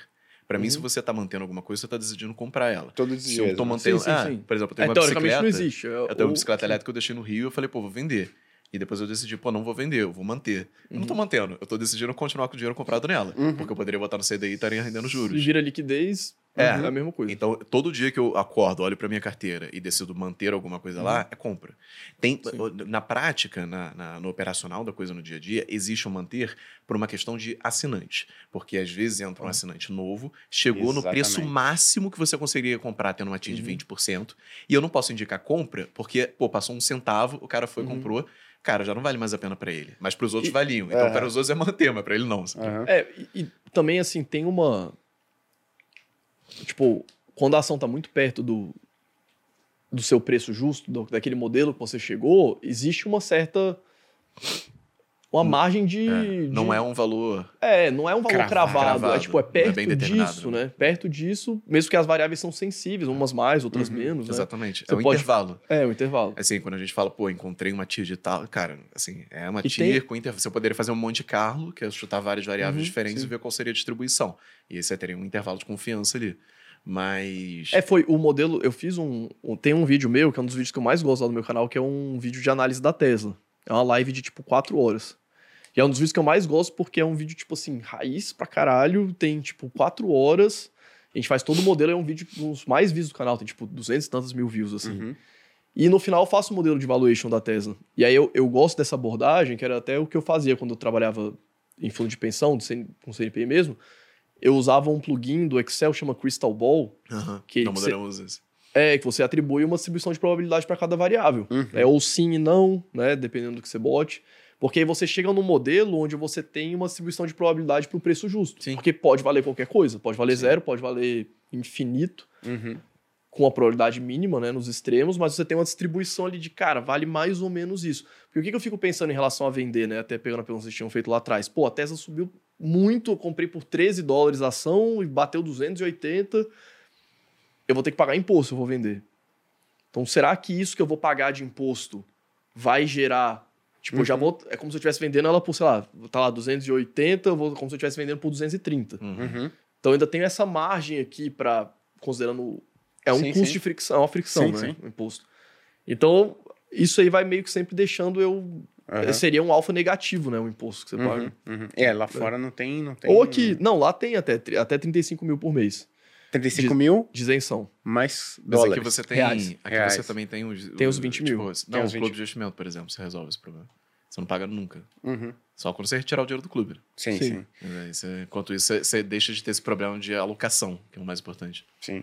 Agora tem uma pergunta aqui que a galera tá falando de fundos imobiliários, ô Fábio. Como é que os fundos imobiliários eles se juntam nessa filosofia de investimento voltado para o longo prazo, né? É, qual que é o, a- a- o percentual das, dos, que você acha razoável, que você tem do seu dinheiro alocado em fundos imobiliários, tanto aqui no Brasil quanto lá fora, né? Se você investe em REITs. É.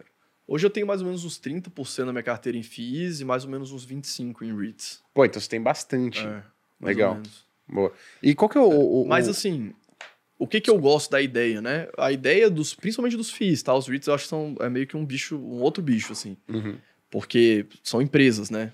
É, Tipo, a estruturação jurídica é diferente. uhum. A alavancagem até que é uma coisa que não faz sentido ter nem REIT nem FII. Uhum. Tipo assim, uma coisa até que eu fiquei meio poucas, assim, com, com a indústria de FIIs recentemente. E ela porque- tem alavancagem aqui, ela só é meio camuflada. né? Tem, a galera começou a entupir os FIIs de dívida, sendo que não gera valor, porque você não tem isenção fiscal, Uhum. igual tem nas empresas, que é o que justifica as empresas tomarem dívida.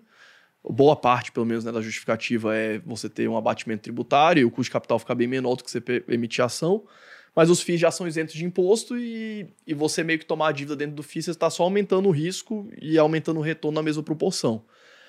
E eu acho que, como é um veículo que ele é destinado principalmente para pessoa física, pelas questões tributárias, e a ideia é você ter uma renda passiva, eu não vejo com bons olhos os FIIs terem dívida. Uhum. Então, assim, Mas eu tô só fazendo Claro, uma, um lógico, desabafo. pô. Excelente. Porque a gente tem ainda muitos FIIs que têm uma dívida quase zero ou uma alavancagem muito baixa e tudo mais. Mas, cara, o que eu acho interessante dos FIIs é porque o, o brasileiro tem essa cultura meio que de investir em imóvel, né? Tipo Uhum. assim, mesmo a pessoa que não tem uma renda, não tem um patrimônio para comprar o imóvel, muitas vezes tem um sonho ali de ter uma kitnet alugada para ter uma renda passiva ou ter um, um imóvel e, enfim, ter renda dele. E os FIIs, basicamente, são isso, você investindo 100 reais por mês, né? Ali, que é o valor das cotas, mais ou menos. Então, eu gosto muito porque todo dia 15 cai ali o dividendo, cai o aluguel, a pessoa entende, né, tipo, que por trás daquela volatilidade tem um ativo com um inquilino que vai te pagar o aluguel. Então, você começa, eu acho importante ter essa descorrelação, assim, né, de volatilidade com o negócio que está ali atrás, com o que está gerando a geração de caixa. Eu acho interessante investir, assim, em imóveis de uma forma geral, porque é meio que o pedágio para a economia acontecer. Tipo, as pessoas moram em residências, as empresas moram em escritórios, né? Vamos botar assim. Uhum. A gente tem os galpões logísticos que fazem os produtos chegarem na casa das pessoas, tem os shoppings, tem as indústrias. Então é meio que uma forma de você se expor à economia como um todo, sem ter tanto risco assim da empresa que está ali dentro, né? Porque eventualmente se a empresa que está alugando o galpão quebra, você repõe, vai vir Sim. outro inquilino. Então acho que ajuda muito ter essa visão de longo prazo, você montar uma carteira difícil para ficar recebendo ali renda passiva. Legal. Agora, quando a gente fala de fundo imobiliário, aí você até tocou, né? Tem várias classes de ativos diferentes. Então, você tem fundo Sim. imobiliário de logística, tem ali galpões logísticos, você tem fundos imobiliários de lajes corporativas, você tem FOFs de FIIs, né? São fundos imobiliários de fundos imobiliários. Você tem, pô, FOF de shopping, você tem vários FOFs, né? É, tem... Como é que você... FOF de FOF de FOF. É, você tem aí uma série de, de quebras, né? Não, mas é pra ação tem, taxa. tem uns FOF de FOF de ação. Tem, pô, ridículo. É bizarro. E aí tem uma ação no final. Esqueminha. Mas você tem é, uma classe assim que você olha com cara, bons olhos. Essa aqui é são minha queridinha. Cara, eu acho que aqui no Brasil, tipo, não tem muito pra onde fugir, porque a maioria dos FIIs, eles vão ser de... Ou vão ser industriais barra logística, ou shopping, ou escritórios. Uhum. né? Eu acho que é, tipo, sei lá, 80%, talvez 90% do market cap. A gente tem alguns fundos, tipo, de hospitais, uns fundos mais antigos, mais problemáticos, inclusive, É. monoquilinos. É, fundo residencial, a gente viu aparecendo ali alguns recentemente, mas eu acho que o feijão com arroz ali seria logística industrial, shopping e escritórios, é o que a gente tem aqui. Lá nos Estados Unidos, os REITs, aí a gente tem uma diversidade bem maior, assim, a gente tem os mesmos, né, industrial, logístico, escritórios, residencial tem muito lá, então lá tem desde apartamento até casa, até estacionamento de trailer, Uhum. é, como residencial. É, tem os shoppings, tem os malls, né? Porque lá é diferente. O que eles chamam de shopping lá são aqueles comércios a Sim. céu aberto. Tem os malls que são os shoppings fechados, estão passando um perrengue gigantesco por causa do e-commerce, porque os shoppings lá são muito, os malls, né, são muito voltados para produto, né? Não tem Sim. muito serviço igual aqui no Brasil. Perfeito. É, e aí tem tudo, tem até de plantação de eucalipto, então tem uns REITs bem diferentes, assim. Tem REITs de, de cassino. E eucalipto deve bombar agora no Natal, né? Que os caras, porra. Eucalipto, eu achei que ele fosse falar cannabis, assim. Tem até de Tem, mas tem também. Eucalipto. tem tipo, Ritz- assim, Tem os REITs de cannabis. Você levantou essa bola, eu não entendi, cara. Pô, porque é bom pra ver. Porque sacanagem, você viu como caiu, né? Despencou o negócio, todo mundo É. bicho, assim. Exato. É... Mas o, o que, que eu ia te perguntar agora? É, então, beleza, tem esses. são- Uhum. É, mas é, o mercado ainda é novo, né? Relativamente novo o Uhum, mercado de fundos sim, imobiliários aqui. sim. Tem, pô, 12 anos o mercado de fundos imobiliários aqui no Brasil, né? E ainda o institucional não entrou, então que dificulta o desenvolvimento desse. É, desse até assim, segmento. até um parênteses, assim, vira e, vira e mexe, vem essa questão de tributação de FIIs, né? É. É, eu até acho que, por um lado, se entrar tributo, eu sou sempre a favor de cortar imposto em qualquer lugar, por qualquer motivo, e nunca botar imposto em nada. Uhum. Mas eu acho que para a indústria de FIIs, talvez você ter uma tributação que se assemelha das ações, apesar dos investidores que tiverem posição vão sofrer, porque o mercado vai ajustar isso, Sim, isso vai ajudar o institucional a entrar. perfeito, com certeza. O. Porque o institucional não vai institucional- entrar enquanto tiver isenção. É, esquece. exatamente. Exatamente, porque o cara. Só Ah, pessoa, vamos- é. montar um, um fundo aqui que explora oportunidades, porra, não, não faz sentido. pô. É o cara que vai lá, É. pessoa física, investe tem a isenção, então esquece. Não, não vou fazer isso. Também concordo contigo. arbitragem também, esse mercado é ineficiente É. pra cacete. Exatamente, Eu o mercado é é ineficiente. Bizarro de ineficiente. Exatamente. E só que falando lá de fora, né? E aí a gente tem, cara, Uhum. fundos imobiliários de.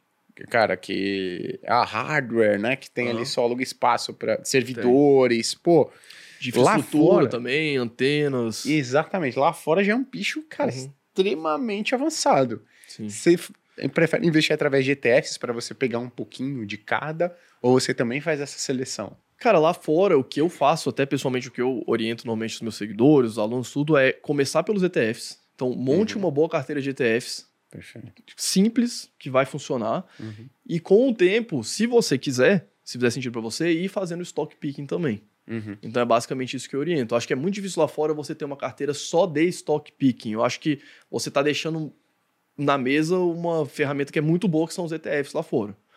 Então, tipo, monta uma carteira de ETFs. Se fizer sentido para você, fica com essa carteira portanto todos os meses, vai gastar dois minutos do seu dia só para abrir o home broker e botar o dinheiro nos ETFs.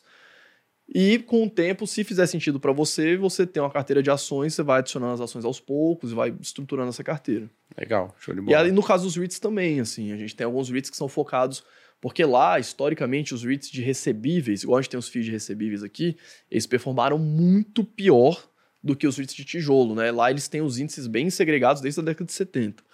Então, tipo, a relação de risco-retorno dos REITs de, de, de recebíveis foi péssima, um retorno horrível, e os REITs de tijolo foi o contrário. Então, pode fazer sentido você ter uma exposição só nos REITs de tijolo. Então, a gente tem alguns ETFs, tipo o SCHH, é um ETF que replica só os REITs de tijolo. Tem 150 e poucos ativos lá dentro. Legal. E aí você pode dar pesos individualmente para os REITs que você acha que façam mais sentido pro seu perfil de risco, e enfim. Legal. Até uma curiosidade, né? O maior fundo imobiliário lá dos Estados Unidos, o maior REIT, ele tem em ABL, né? Que é a área bruta locável. É, a área bruta locável dele é maior do que se você somar todos os fundos imobiliários aqui no Brasil. Então, pra você ter uma noção. Cara, às vezes como- você pega um REIT pequeno lá, tipo um REIT de, tipo, sei lá, 3, 4 bilhões de dólares. Não, hoje mais um pouco, né? Tem que pegar um pouquinho mais. Mas, tipo assim, um REIT de uns 6 bi de dólares, que é um REIT pequeno. Uhum. Os maiores lá tem 100 bi de patrimônio, 90, 80. Um REIT pequeno lá tem mais valor de mercado que todos os FIIs da bolsa aqui. Exato. Cara, tipo assim. loucura. Exato, é bizarro. Os Estados Unidos é muito bizarro. É muito bizarro, né? Tudo que você vai falar de mercado, tipo, dados do mercado de fundos Cara, é imobiliários bizarro. desde a década de 70. O que, Toda- que você tem de dado desde a década de Porra 70 nenhuma, aqui? tá ligado? Se eu tivesse Nada, desde cara. 2010, Às eu vezes tô Na década de 70, o Ibovespa tinha 5 ações. Cara, deixa eu te falar, Isso é vai pegar- em 2003. Vai pegar dados de inflação desde a década de 70. De juros é, desde a plano década. real pra cá, né? Já- Não, é, tipo, já é ruim, cara. Tu pegar e você vai ter que pegar um pedaço aqui, outro pedaço ali. E caraca, vai dar informação diferente de dependendo de onde você Os pega. juros aqui tem que ser 100% de- de- derivativo a curva. Exato, tem- 100% derivativo. É uma bagunça pra você pegar dado até hoje né, aqui no Brasil. E é, é muito interessante o mercado americano. Mas, É Fabião, uma coisa até assim, fazendo parênteses, não sei o que, que o Leandro acha, tipo, que eu vi muito assim nesses anos de juros baixos.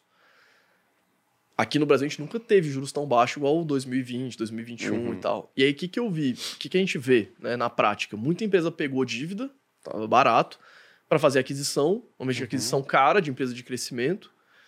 E, cara, as empresas não, não fizeram swap de dívida, pegaram dívida no CDI, uhum, sem fazer swap, sem nada, e agora os juros subiu, tipo, o resultado financeiro destruindo o, o resultado final das empresas. Isso só não foi cara. pior, porque a gente teve a memória muito recente de 2016, que muita empresa quebrou, porque teve toda a bonança ali de 2003 Uhum. até 2011, mais ou menos. Chegou 2015, cara, tinha empresa pra cacete quebrando. E eles perceberam, pô, quem não tava tão alavancado foi quem se deu bem. Tipo, loja de Renner Uhum. saiu expandindo pra cacete, porque tava todo mundo se ferrando, ela conseguia pegar a loja a troco de nada, enfim, ganhou market share. Então a gente só não teve mais por isso. Porque, é, cara, era.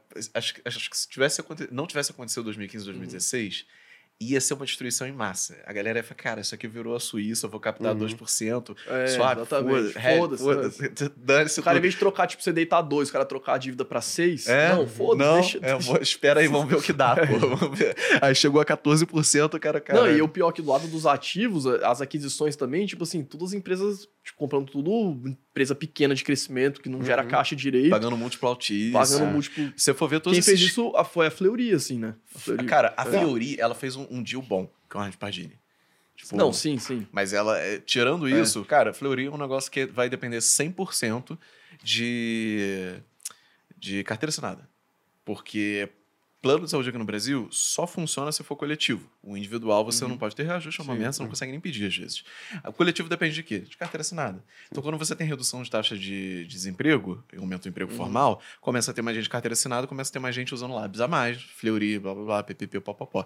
E aí ela sobe basicamente a receita dela assim. Porque ela sempre teve você pegar assim, ah, não, mas eu tenho, sei lá, genômica, Uhum. tenho, ah, comprei essa startup aqui que vai fazer sei lá É, o que, lançar foguete. Cara, não é. É simplesmente tuas lojas conseguirem ter mais gente indo lá fazer exame de Sim. sangue, sabe? Mas sabe o que é bizarro? Porque você falou que é o seguinte: as empresas vão, tomavam dívida e CDI, e aí compravam uma empresa pequena.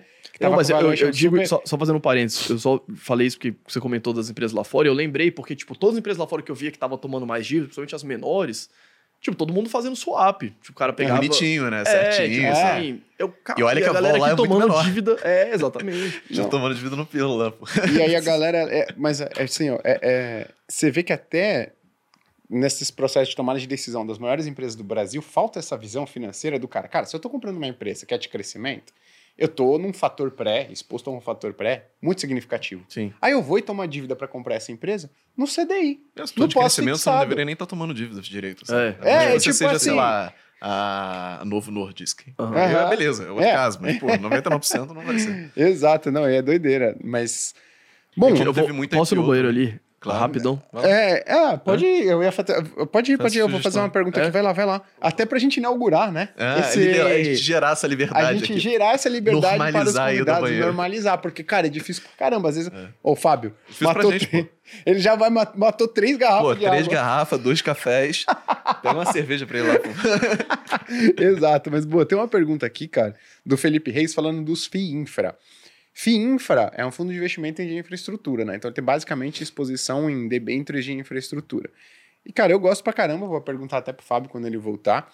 Não sei se você acompanha muito bem, você não acompanha, né? Fundo de, de, de infra, mas Fio da qual que é, é a ideia do FII Infra? Pra mim é a melhor é a melhor maneira de você se expor a debêntures que a gente tem hoje. Por quê? Quando a gente fala de debênture, a gente está falando de crédito privado, né? E, pô, você investir individualmente em debênture é um grande problema. Por que, que é um grande problema? Que a pessoa física, cara, quando você compra uma debênture, você casou com aquele ativo. Uhum. Pra vender depois. Você não né? tem liquidez. Então, pô, por que, que você não tem liquidez, Gui? Porque, cara, você vai. Na hora de você vender um título público que você comprou no Tesouro Direto, que é um título de renda fixa também, quem que vai recomprar de você? Cara, é o Tesouro Direto. O Tesouro Direto é um programa do Tesouro Nacional, que é o Caixa do Governo Federal. Então, esse programa ele foi criado para dar acessibilidade a títulos públicos, né, bons investimentos para pessoa física. Então, um programa que foi criado para dar acessibilidade a bons investimentos para pessoa física não tem o interesse de ficar te espredando.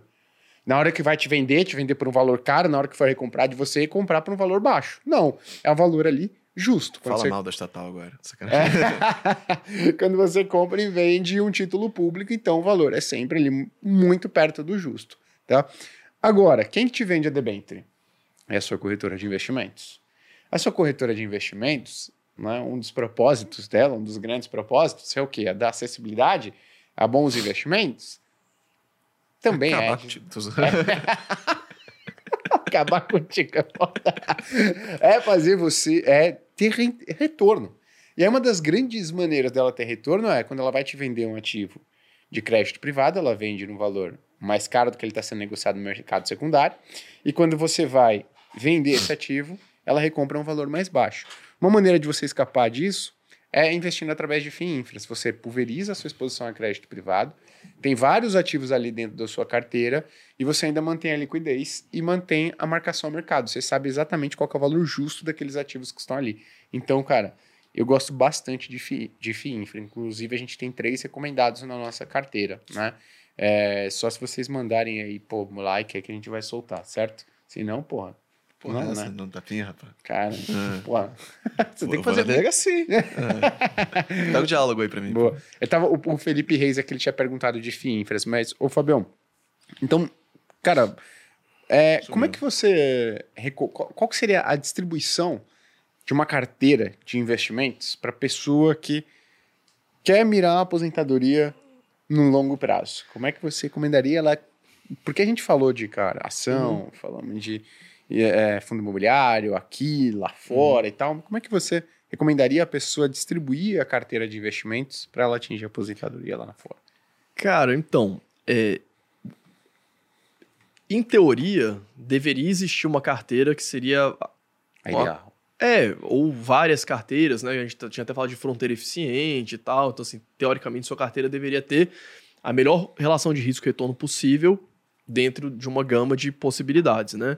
Mas mais importante do que isso, de novo, voltando, né? Que eu acho que o órgão mais importante do investidor é o estômago, não é o cérebro. O investidor ele tem que estar confortável com aquela alocação. Eu vou dar um exemplo. Por exemplo, meu pai sempre investiu em renda fixa a vida inteira. E as poucas experiências que ele teve com renda variável, ele não gostou. Então, tipo, sei lá, botou uma época, muito tempo atrás, botou, sei lá, 3, 4% da carteira dele em ação da Vale da Petrobras, porque, sei lá, alguém recomendou pra ele, tipo assim, há muitos anos atrás, e ele, tipo, não conseguia dormir porque ele ficava todo dia olhando se a ação tava subindo, caindo, não sei o quê, e, tipo assim, era um valor que pra ele não era relevante, era um percentual pequeno da carteira. Uhum. Não estava confortável com aquilo dali. Então, acho que o primeiro ponto é o investidor estar confortável com a carteira dele. E estando confortável, é, investir nessa carteira. Tá? Então, acho que é o primeiro ponto. Ah, Fábio, mas eu só fico confortável investindo em título público e um pouquinho em fundos imobiliários. A sua carteira é a melhor do mundo? Não, não é. Né? Existem alocações melhores e mais eficientes do que essa. Porém, não adianta nada você estar na alocação mais eficiente e a bolsa cair e você vender tudo desesperado. né? Uhum. Vai se tornar muito menos eficiente, né? Exatamente. Então, assim, acho que o ponto mais importante é esse: o investidor estar tranquilo com aquela estratégia que ele está adotando e fazer uma certa distribuição.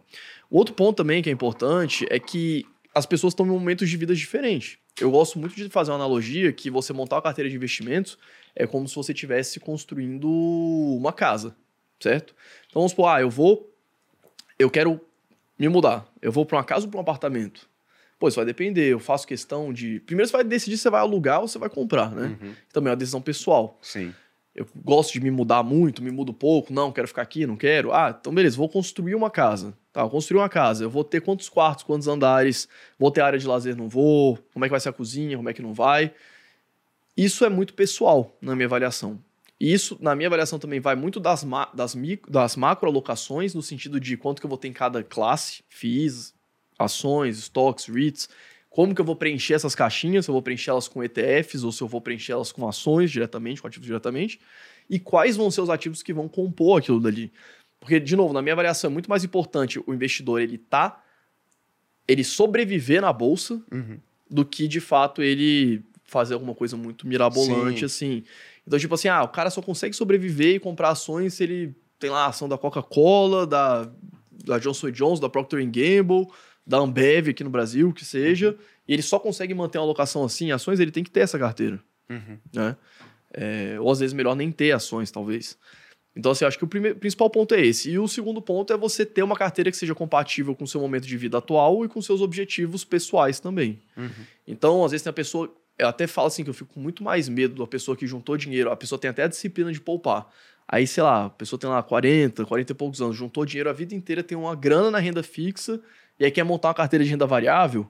Eu fico com muito mais receio do que a pessoa que está começando agora, por mais que seja mais dinheiro, Uhum. porque muitas é importante o investidor saber também qual que é o tamanho do aporte dele frente ao tamanho de patrimônio que ele tem. Uhum. Porque, cara, é muito comum, assim, nos primeiros. Eu diria que demora uns três anos na bolsa para você ter um certo amadurecimento do que, que você tá fazendo.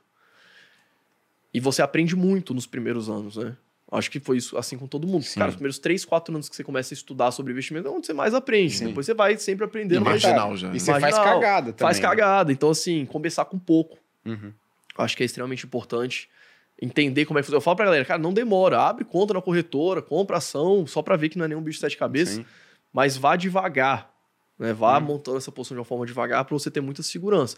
Porque todo mundo fala, não, eu aguento ver caindo 70%, 80%. Não, aguenta. É. Não. Tranquilo. Aguenta É, primeiro, É, cara, é só, cara, a pandemia foi claro, tipo assim, e era uma coisa que não, era uma questão sanitária, só que Sim. o pavor das pessoas morrerem era tanto ali, de tipo, sair no jornal o tempo inteiro e tal, tantas mortes, não sei o quê.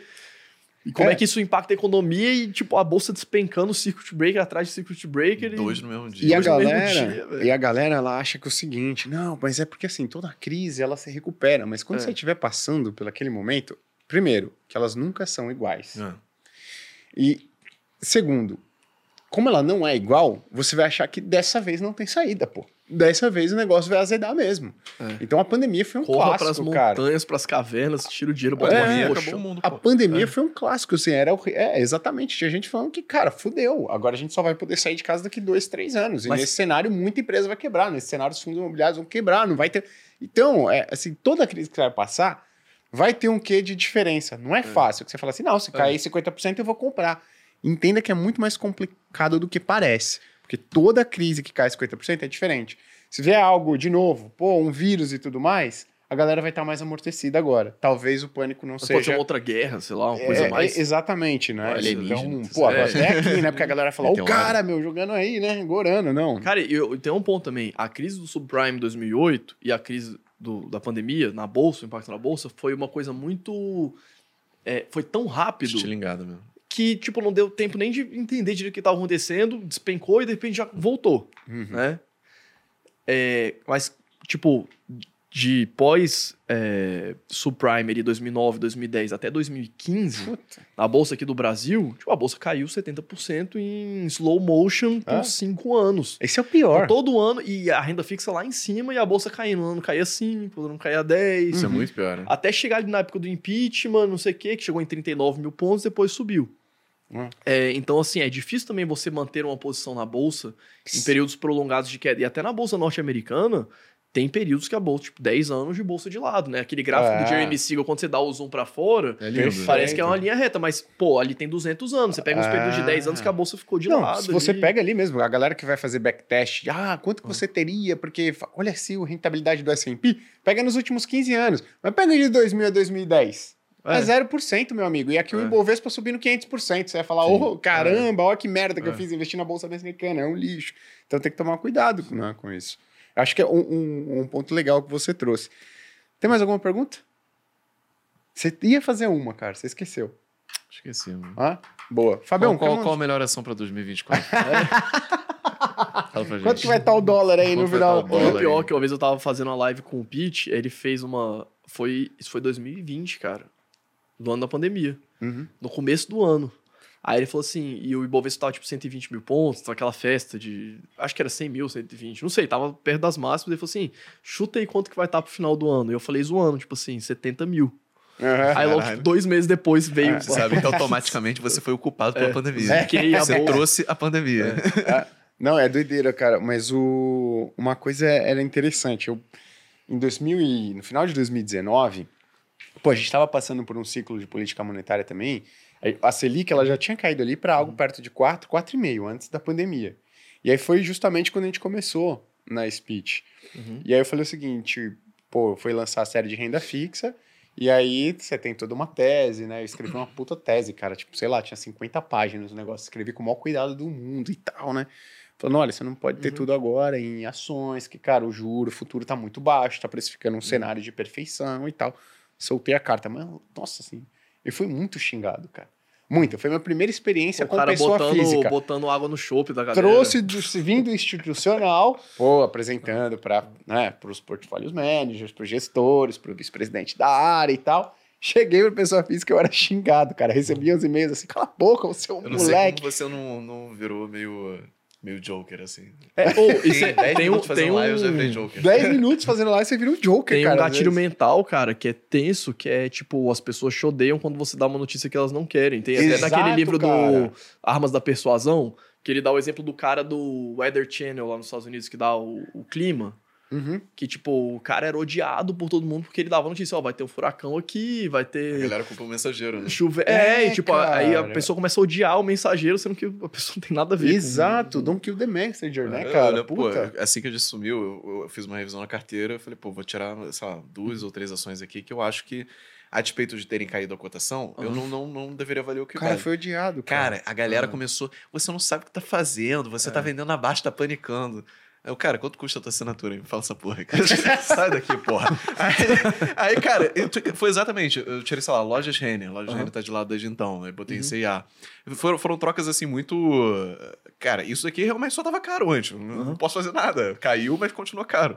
É, Ou então. tu não tem upside relevante, alguma coisa assim. E a galera fica. Ah, perdeu o upside, 30% da carteira. assim. Aham, Exato, doideira. O- tem outro ponto também que eu tava lembrando agora que eu tava no banheiro, que- daquilo que a gente tá falando de eficiência de mercado e nos modelos, que não adianta o mercado ser- não ser eficiente nenhuma hora, porque seu, tipo, suas teses nunca vão se concretizar. Você anda, Exatamente. você anda completamente Ele tem aleatório. que ser momentaneamente ineficiente. É. É. E aí tem um ponto também que é os modelos, tipo, tu faz um modelo de desconto de fluxo de caixa, você vai escolher a taxa que você vai descontar aquilo dali. Uhum. Só que os modelos que você usa para descontar são modelos que pressupõem a eficiência de Sim. mercado. Por Tipo, isso que eu o gosto de próprio- usar TIR. tá ligado? O próprio KPM. É, tem tipo- N problemas, assim. O beta, É. por exemplo, às vezes não tem significância estatística nenhuma para uma ação. Sim. Você vai olhar o R quadrado assim, é tipo 0.0003. E porque o, o beta muda também ao longo do do Exatamente. tempo. Tipo, tem um exatamente, beta não é fixo, estacionário. Então você tem É. uma série, infinitos problemas com o modelo que você vai usar. É Por isso que eu olho a TIR. A TIR é tipo, cara, se eu não usar nenhum modelo aqui e começar a chutar Aham. todos os valores até que fique igual a cotação, o valor que eu estou encontrando é a cotação atual. E aí, quanto que daria essa taxa? Aí, se eu encontro acima de 20%, significa que meu retorno esperado é acima de 20%. E como é que você avalia se essa taxa está condizente com risco? O que, que você usa de métrica para risco? Cara, isso é uma pergunta muito interessante. A gente vai começar a usar mais no, no ano que vem, porque essa foi a pergunta que a gente fez esse ano e foi batalhando para resolver. Que tipo, é melhor Seria- eu botar aqui com uma TI suposta de 25 ou nessa aqui que tem 17? Exatamente. Você Right. tem que usar a métrica de risco. A pergunta é qual? E aí tem uma discussão que é um pouco longa. Primeiro, se você for na literatura, não é a volatilidade da ação específica, é a volatilidade do portfólio. Uhum. Então, o que a pessoa percebe como risco. Então, o que vai importar vai ser o quanto essa ação vai agregar de volatilidade no portfólio como um todo. Aí vai ter a correlação dela com as É, outras. é basicamente correlação e covariância em relação a. Não, a correlação e a, e a variância dela. E aí, primeiro que eu tenho a hipótese que aqui no Brasil, pessoa física, não, isso não é verdade para ela. Porque eu não acho que ela olha a volatilidade do portfólio como um todo. É, eu acho que ela olha. olha a volatilidade individual de cada Você tipo. acha? É, tenho 99% de certeza. Porque eu não posso rodar um modelo aqui. absoluta. Mas você percebeu isso É, já? Sim. Então, tipo, é, eu não, não tipo, vejo tá, ela tipo, olhando o tá saldo bem, dela. agora tem uma ação que tá caindo, tipo assim... Você tá feliz pra Exatamente. caralho. Você É. entra na live assim e fala, porra, tá tudo É. voando e tal. E a primeira pergunta mais votada, 47 votos, é. Olha, muito bom, mas eu acho que você errou naquela ação tal que tá se desvalorizando. É tipo, é, é- é- obviamente, se eu tenho uma carteira com 15 ativos, vai ter case que, porra, deu errado por algum motivo. Às vezes você não tem como prever o futuro, é azar. É, e aí você vê exatamente isso. Cara, o ativo caiu, sei lá, 10%, mas a carteira como todo tá com a carteira como todo tá mais 30%. O cara vai ficar focado no me- menos 10%. Isso Sim. dá a percepção de volatilidade E pra ele. até a forma como ele vê os dados, né? Tipo, É. Ele abre o home broker É, dele, tem cara. lá ativo por Puta, ativo. é, ele ordena por Exatamente, rentabilidade. Isso que define a percepção Quanto dele de você tá risco. perdendo, né? Tipo, tem E aí, o segundo ponto é: volat... o que é volatilidade? É o desvio padrão em relação à média dos retornos. Só que desvio padrão pode ser positivo ou negativo. Uhum. Então, você pode ter um desvio. Desvio pode ser Uhum. positivo ou negativo, formando um desvio padrão. Aham. É, E aí, desvio positivo para a pessoa em relação à média dos retornos é algo negativo? Na minha percepção, não. Eu não vejo Uhum. ninguém reclamando, porra, minha ação normalmente ela sobe só 2%, hoje ela subiu 15%. Porra, eu nunca vi É. alguém falar, A caraca, VEG, a. VEG é uma ação que tem risco. volatilidade alta dos últimos anos. A Mas Magazine Luiza, quando subiu pra caramba, era Foi uma volatilidade, volatilidade, alta. é. assim, então você tem esse problema. O, Tem aquele viés também das perdas incomodarem três vezes mais do que os ganhos É, iguais, é, né? O que é o próprio Sharp sugeriu mais pro final da vida é você usar semivariância. Semivariância é só a parte negativa da variância. Entendi. O quanto que tem desvio negativo em relação à média. Faz muito mais sentido. Uhum. E aí o que a gente está querendo começar a usar é semivariância como, como é, aspecto de risco. Aham. E tanto no retorno quanto no risco, a gente colocar o aspecto backwards, olhando para trás, né? Uhum. Fala, pô, Semivariância está olhando para trás para ver o que aconteceu com o preço. E o aspecto forward, que é tipo, Uhum. cara, o que eu acho que vai acontecer. Porque o meu modelo também, eu acho que isso vai acontecer, e aí deu um valuation que dá uma TIR de tal. Uhum. Mas quanto que foi ano passado? Porque isso tem influência também. Principalmente se você tiver momento, por exemplo. Uhum. É, e aí no risco tem a mesma coisa. Tem isso aqui, mas eu sei que tem 17 abacaxis aqui diferentes. Pão de açúcar, por exemplo, tinha a cobrança de CSLL. Ele não pagava essa porra Uhum. desde 1980. E a gente sabia que provavelmente seria, com- começaria a ser cobrado agora. Então ia reduzir Uhum. o fluxo de caixa dele. Pô, isso é um risco. Tá no preço passado? Não. Tanto é que Uhum. foi, afetou ele depois que entrou. Então te- tem que agregar essa- essas partes também. sacou? Entendi. A gente pode ver isso por volatilidade de fluxo de caixa que a gente projetou. Mas aí essa parte do risco a gente está montando agora, direito. Tá E aí isso influencia em quanto você vai ter em percentual em cada ação. Sim. Essa parte é legal também. Legal pra caralho. Boa. Alguma mensagem de fechamento pra galera, Fabião? Galera pirou aqui, hein, cara? Gostaram pra caralho. Hoje a gente teve uma Muito obrigado. participação boa no chat aí, hein? Os caras falaram, inclusive, que, porra, o, Fa- o Fabião mudou, cara. Tá tomando suco, hein? Caralho, mano. Esse tênis aí tá. É, o cara tá jogando muito esse Que tênis é esse aí? É, raquete de 10 quilos, pô. Só, só whey creatina. Whey creatina. Boa. Stay neri, stay neri, kids. Boa, mas tem alguma mensagem aí pra galera? E ainda o, o, o, o Pete falou, ó, liberem o, Fabão, o Fabião, já reservei uma mesa no Habibs às 15 horas. Marketing é foda. É, não, cara, mensagem geral aí pra galera. Ah, É, vamos lá. Pra quem nunca investiu ou não investe, tá aí com a gente, comece o quanto antes. Eu acho que é isso que vai ser o mais importante. O fator tempo é exponencial. Então, você começar antes é melhor do que você começar. Porque eu vejo que tem muita gente que fica esperando. Ah, eu vou esperar ganhar mais. Ou ah, eu vou esperar é, entender mais. Ou ah, vou esperar sei lá o quê. Comece o quanto antes e vai ajustando as coisas ali ao longo dos primeiros anos. Pra quem já investe, é até um momento que eu acho que o investidor ele está muito tranquilo ali no- na renda fixa, né? Eu vejo que nesse ciclo de juros que a gente teve nos últimos anos, os juros chegando ali nos 14%, é, deixou muita gente assim, ah, vou aportar aqui só na renda fixa, eu recebendo 1% ao mês, mas lembrar que a taxa Selic é uma taxa diária, né? Você não vai receber esse retorno para sempre, e, enfim.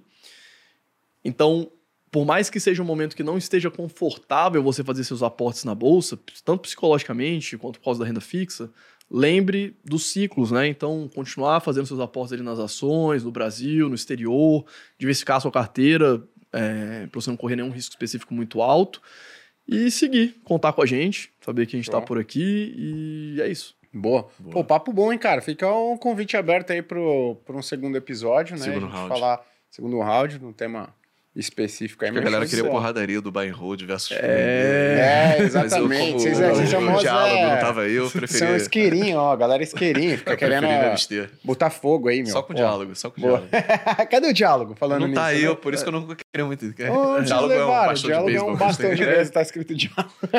O- Mas, cara, chamando, eu tô aqui à disposição. Vamos bater um papo.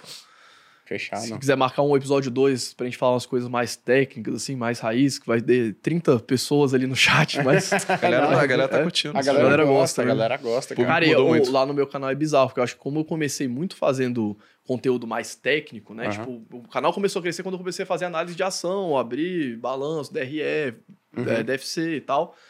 Que eu fui acostumando a galera com, com essas análises mais raiz, que quando eu faço um vídeo mais, mais topo de funil, meio de Toma um funil, hatezinho. A galera, cara, a galera fica puta, tipo, É. cara, cadê os vídeos de análise? Não É sei porque o eu acho quê. que você é um dos únicos, se não o único, que faz análise de direito. Tipo Ah, é? assim, em vídeo no YouTube. Eu vou tomar um hate enorme. Mas enfim, é porque você, cara, você tem topo de funil, você tem fundo de É. funil. Então não tem como você fazer. Eu, por exemplo, eu não vou fazer uma análise rasa, Aham. porque eu sei que o meu posicionamento é esse. Mas, pô, se o meu posicionamento fosse topo, eu jamais faria um valuation no É, vídeo do. YouTube. Pô. Aham, não vai dar ninguém. exatamente. tá? Cada um tem é seu verdade. público, né? Cada um é, mas assim, fazer mais raiz, é, tu era um dos únicos. Então, porra, tu puxou um público É. muito foda, tá ligado? Ah, Sim. exato. Boa.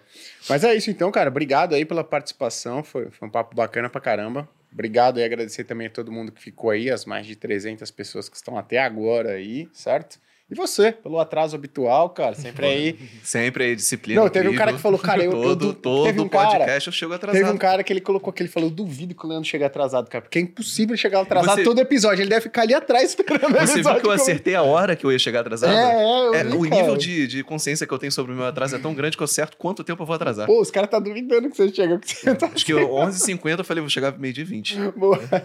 Deu Mas tudo boa. errado, meio-dia e 20. De novo, Fabião, brigadão aí pela presença, prazer. Valeu, Fabião. Ah, pessoal aí, né, te encontrar nas redes sociais, no YouTube, onde a galera te encontra aí. Arroba fábio.holder no Instagram e canal do Holder no YouTube. Show de bola. É leandro.varos no Instagram e arroba Volts no Twitter. E Volts, aqui alguém perguntou, será que o Leandro é o cara do LoL? Não, não é por causa do Varus. Hã? Tem um Varus no LoL. Com Ah, U, é? Só que é com U. Ah, não tem nada a ver, não. mas- Acho que o personagem foi lançado Mas depois. você jogava, pô. Ô, Você tá ligado que tem uns. Jogava. Tem a galera do Dota, o, o, o Lelis, sabe quem que até. é? Tô ligado. Ele investe, velho. É mesmo? É, investe, buy and hold. Tipo, já troquei ideia com ele. Pô, a gente podia fazer um, um episódio assim, pô. Chama, chama ele, você vem também, a gente troca uma O- ideia. No CS, o Boltz investe Caralho. em ação. Eu conheci a galera do CS por causa dele. Pô, muito Caralho, foda. brother legal, dele. cara. O Blake, da Blake Store, Aham. que vende skin, Aham. também investe por longo prazo. Caralho, tem a galera do, do- dos, Dos games ali. tudo é- Tu joga o quê? Você tem cara que joga CS? Cara, eu já joguei Dota muito, mas na época que era o Dota do Warcraft. Aham. E depois o Dota 2 eu joguei um pouquinho no começo. E, e hoje, tipo, eu jogo CS de vez em quando com os brothers, assim, mas nada Nem muito... Call of Duty. É, e, Jo- ó, não, pode, não, Ele pode, introduziu no jogo pode dele. eu jogava no PS3, Aham. das antigas, assim. Pô, tá, muito Sabe bom. que eu achei que eu ia né? jogar War? War é maneiro. Agora eu joguei também. War é da hora. Eu tô jogando online direto. Sério? É mó, é mó da hora. Mas você, você joga Dota? Dota nunca joguei. Eu joguei Não LOL, mas muito tempo É, atrás. LoL é, é tipo... É clássico, pô. Não tem como tu não, tu não Eu ter não, jogado. nunca joguei. Nunca jogou? Nu- Nunca gostei, ah, cara. tá. Vai, fodeu. Nunca gostei, pô. Não, nunca gostei, pô. Não tô falando que Mas é. tu nunca né? jogou? Como que você sabia que você não gostava? Não, eu joguei né, três partidas, eu na achei o negócio uma merda. eu Pronto. abri altas lives jogando CS. Caralho, que foda. Altas lives no, no YouTube mesmo ali. A gente tem que reunir a galera toda e fazer um CS, um... Qual é o nome do jogo que você gosta? Call of Duty, Call of pô. COD, você não joga? Que Não conhece, porra é pô, essa, cara? Quer fica jogando GLOW aí, porra, vai se fuder. Mas, pô, obrigado pela... então, em breve a gente vai fazer um episódio aí só com... Sabe o que a gente pode fazer, cara? Visitar a, a- as casas dos... Porque a, a- os- as equipes, né, de games, agora eles têm, tipo, mansão. Mansão Então, seria da hora, fluxo. tipo uma lan house, assim, todo mundo falando, fazendo live e jogando. Você vai acabar com... Não... É, ia ser da hora, ia ser legal. Pô, mas eu não consigo me concentrar, fico muito focado na parada. Eu alguém competitivo, xingar, pô, eu quero ganhar. É, xingar, pô, sem respeito nenhum, entendeu? Estou no estádio de futebol. Mãe, Mas, família, terceira geração. Exato, banido, cara, com certeza. Mas obrigado pela sua participação, foi um prazer inenarrável estar aqui com vocês. Gui.cadeoto no Instagram, no YouTube da Speech da Finclass. Fabião, de novo, obrigado. Valeu, Fabião. Valeu, até a próxima. Tchau, tchau. Tchau, tchau.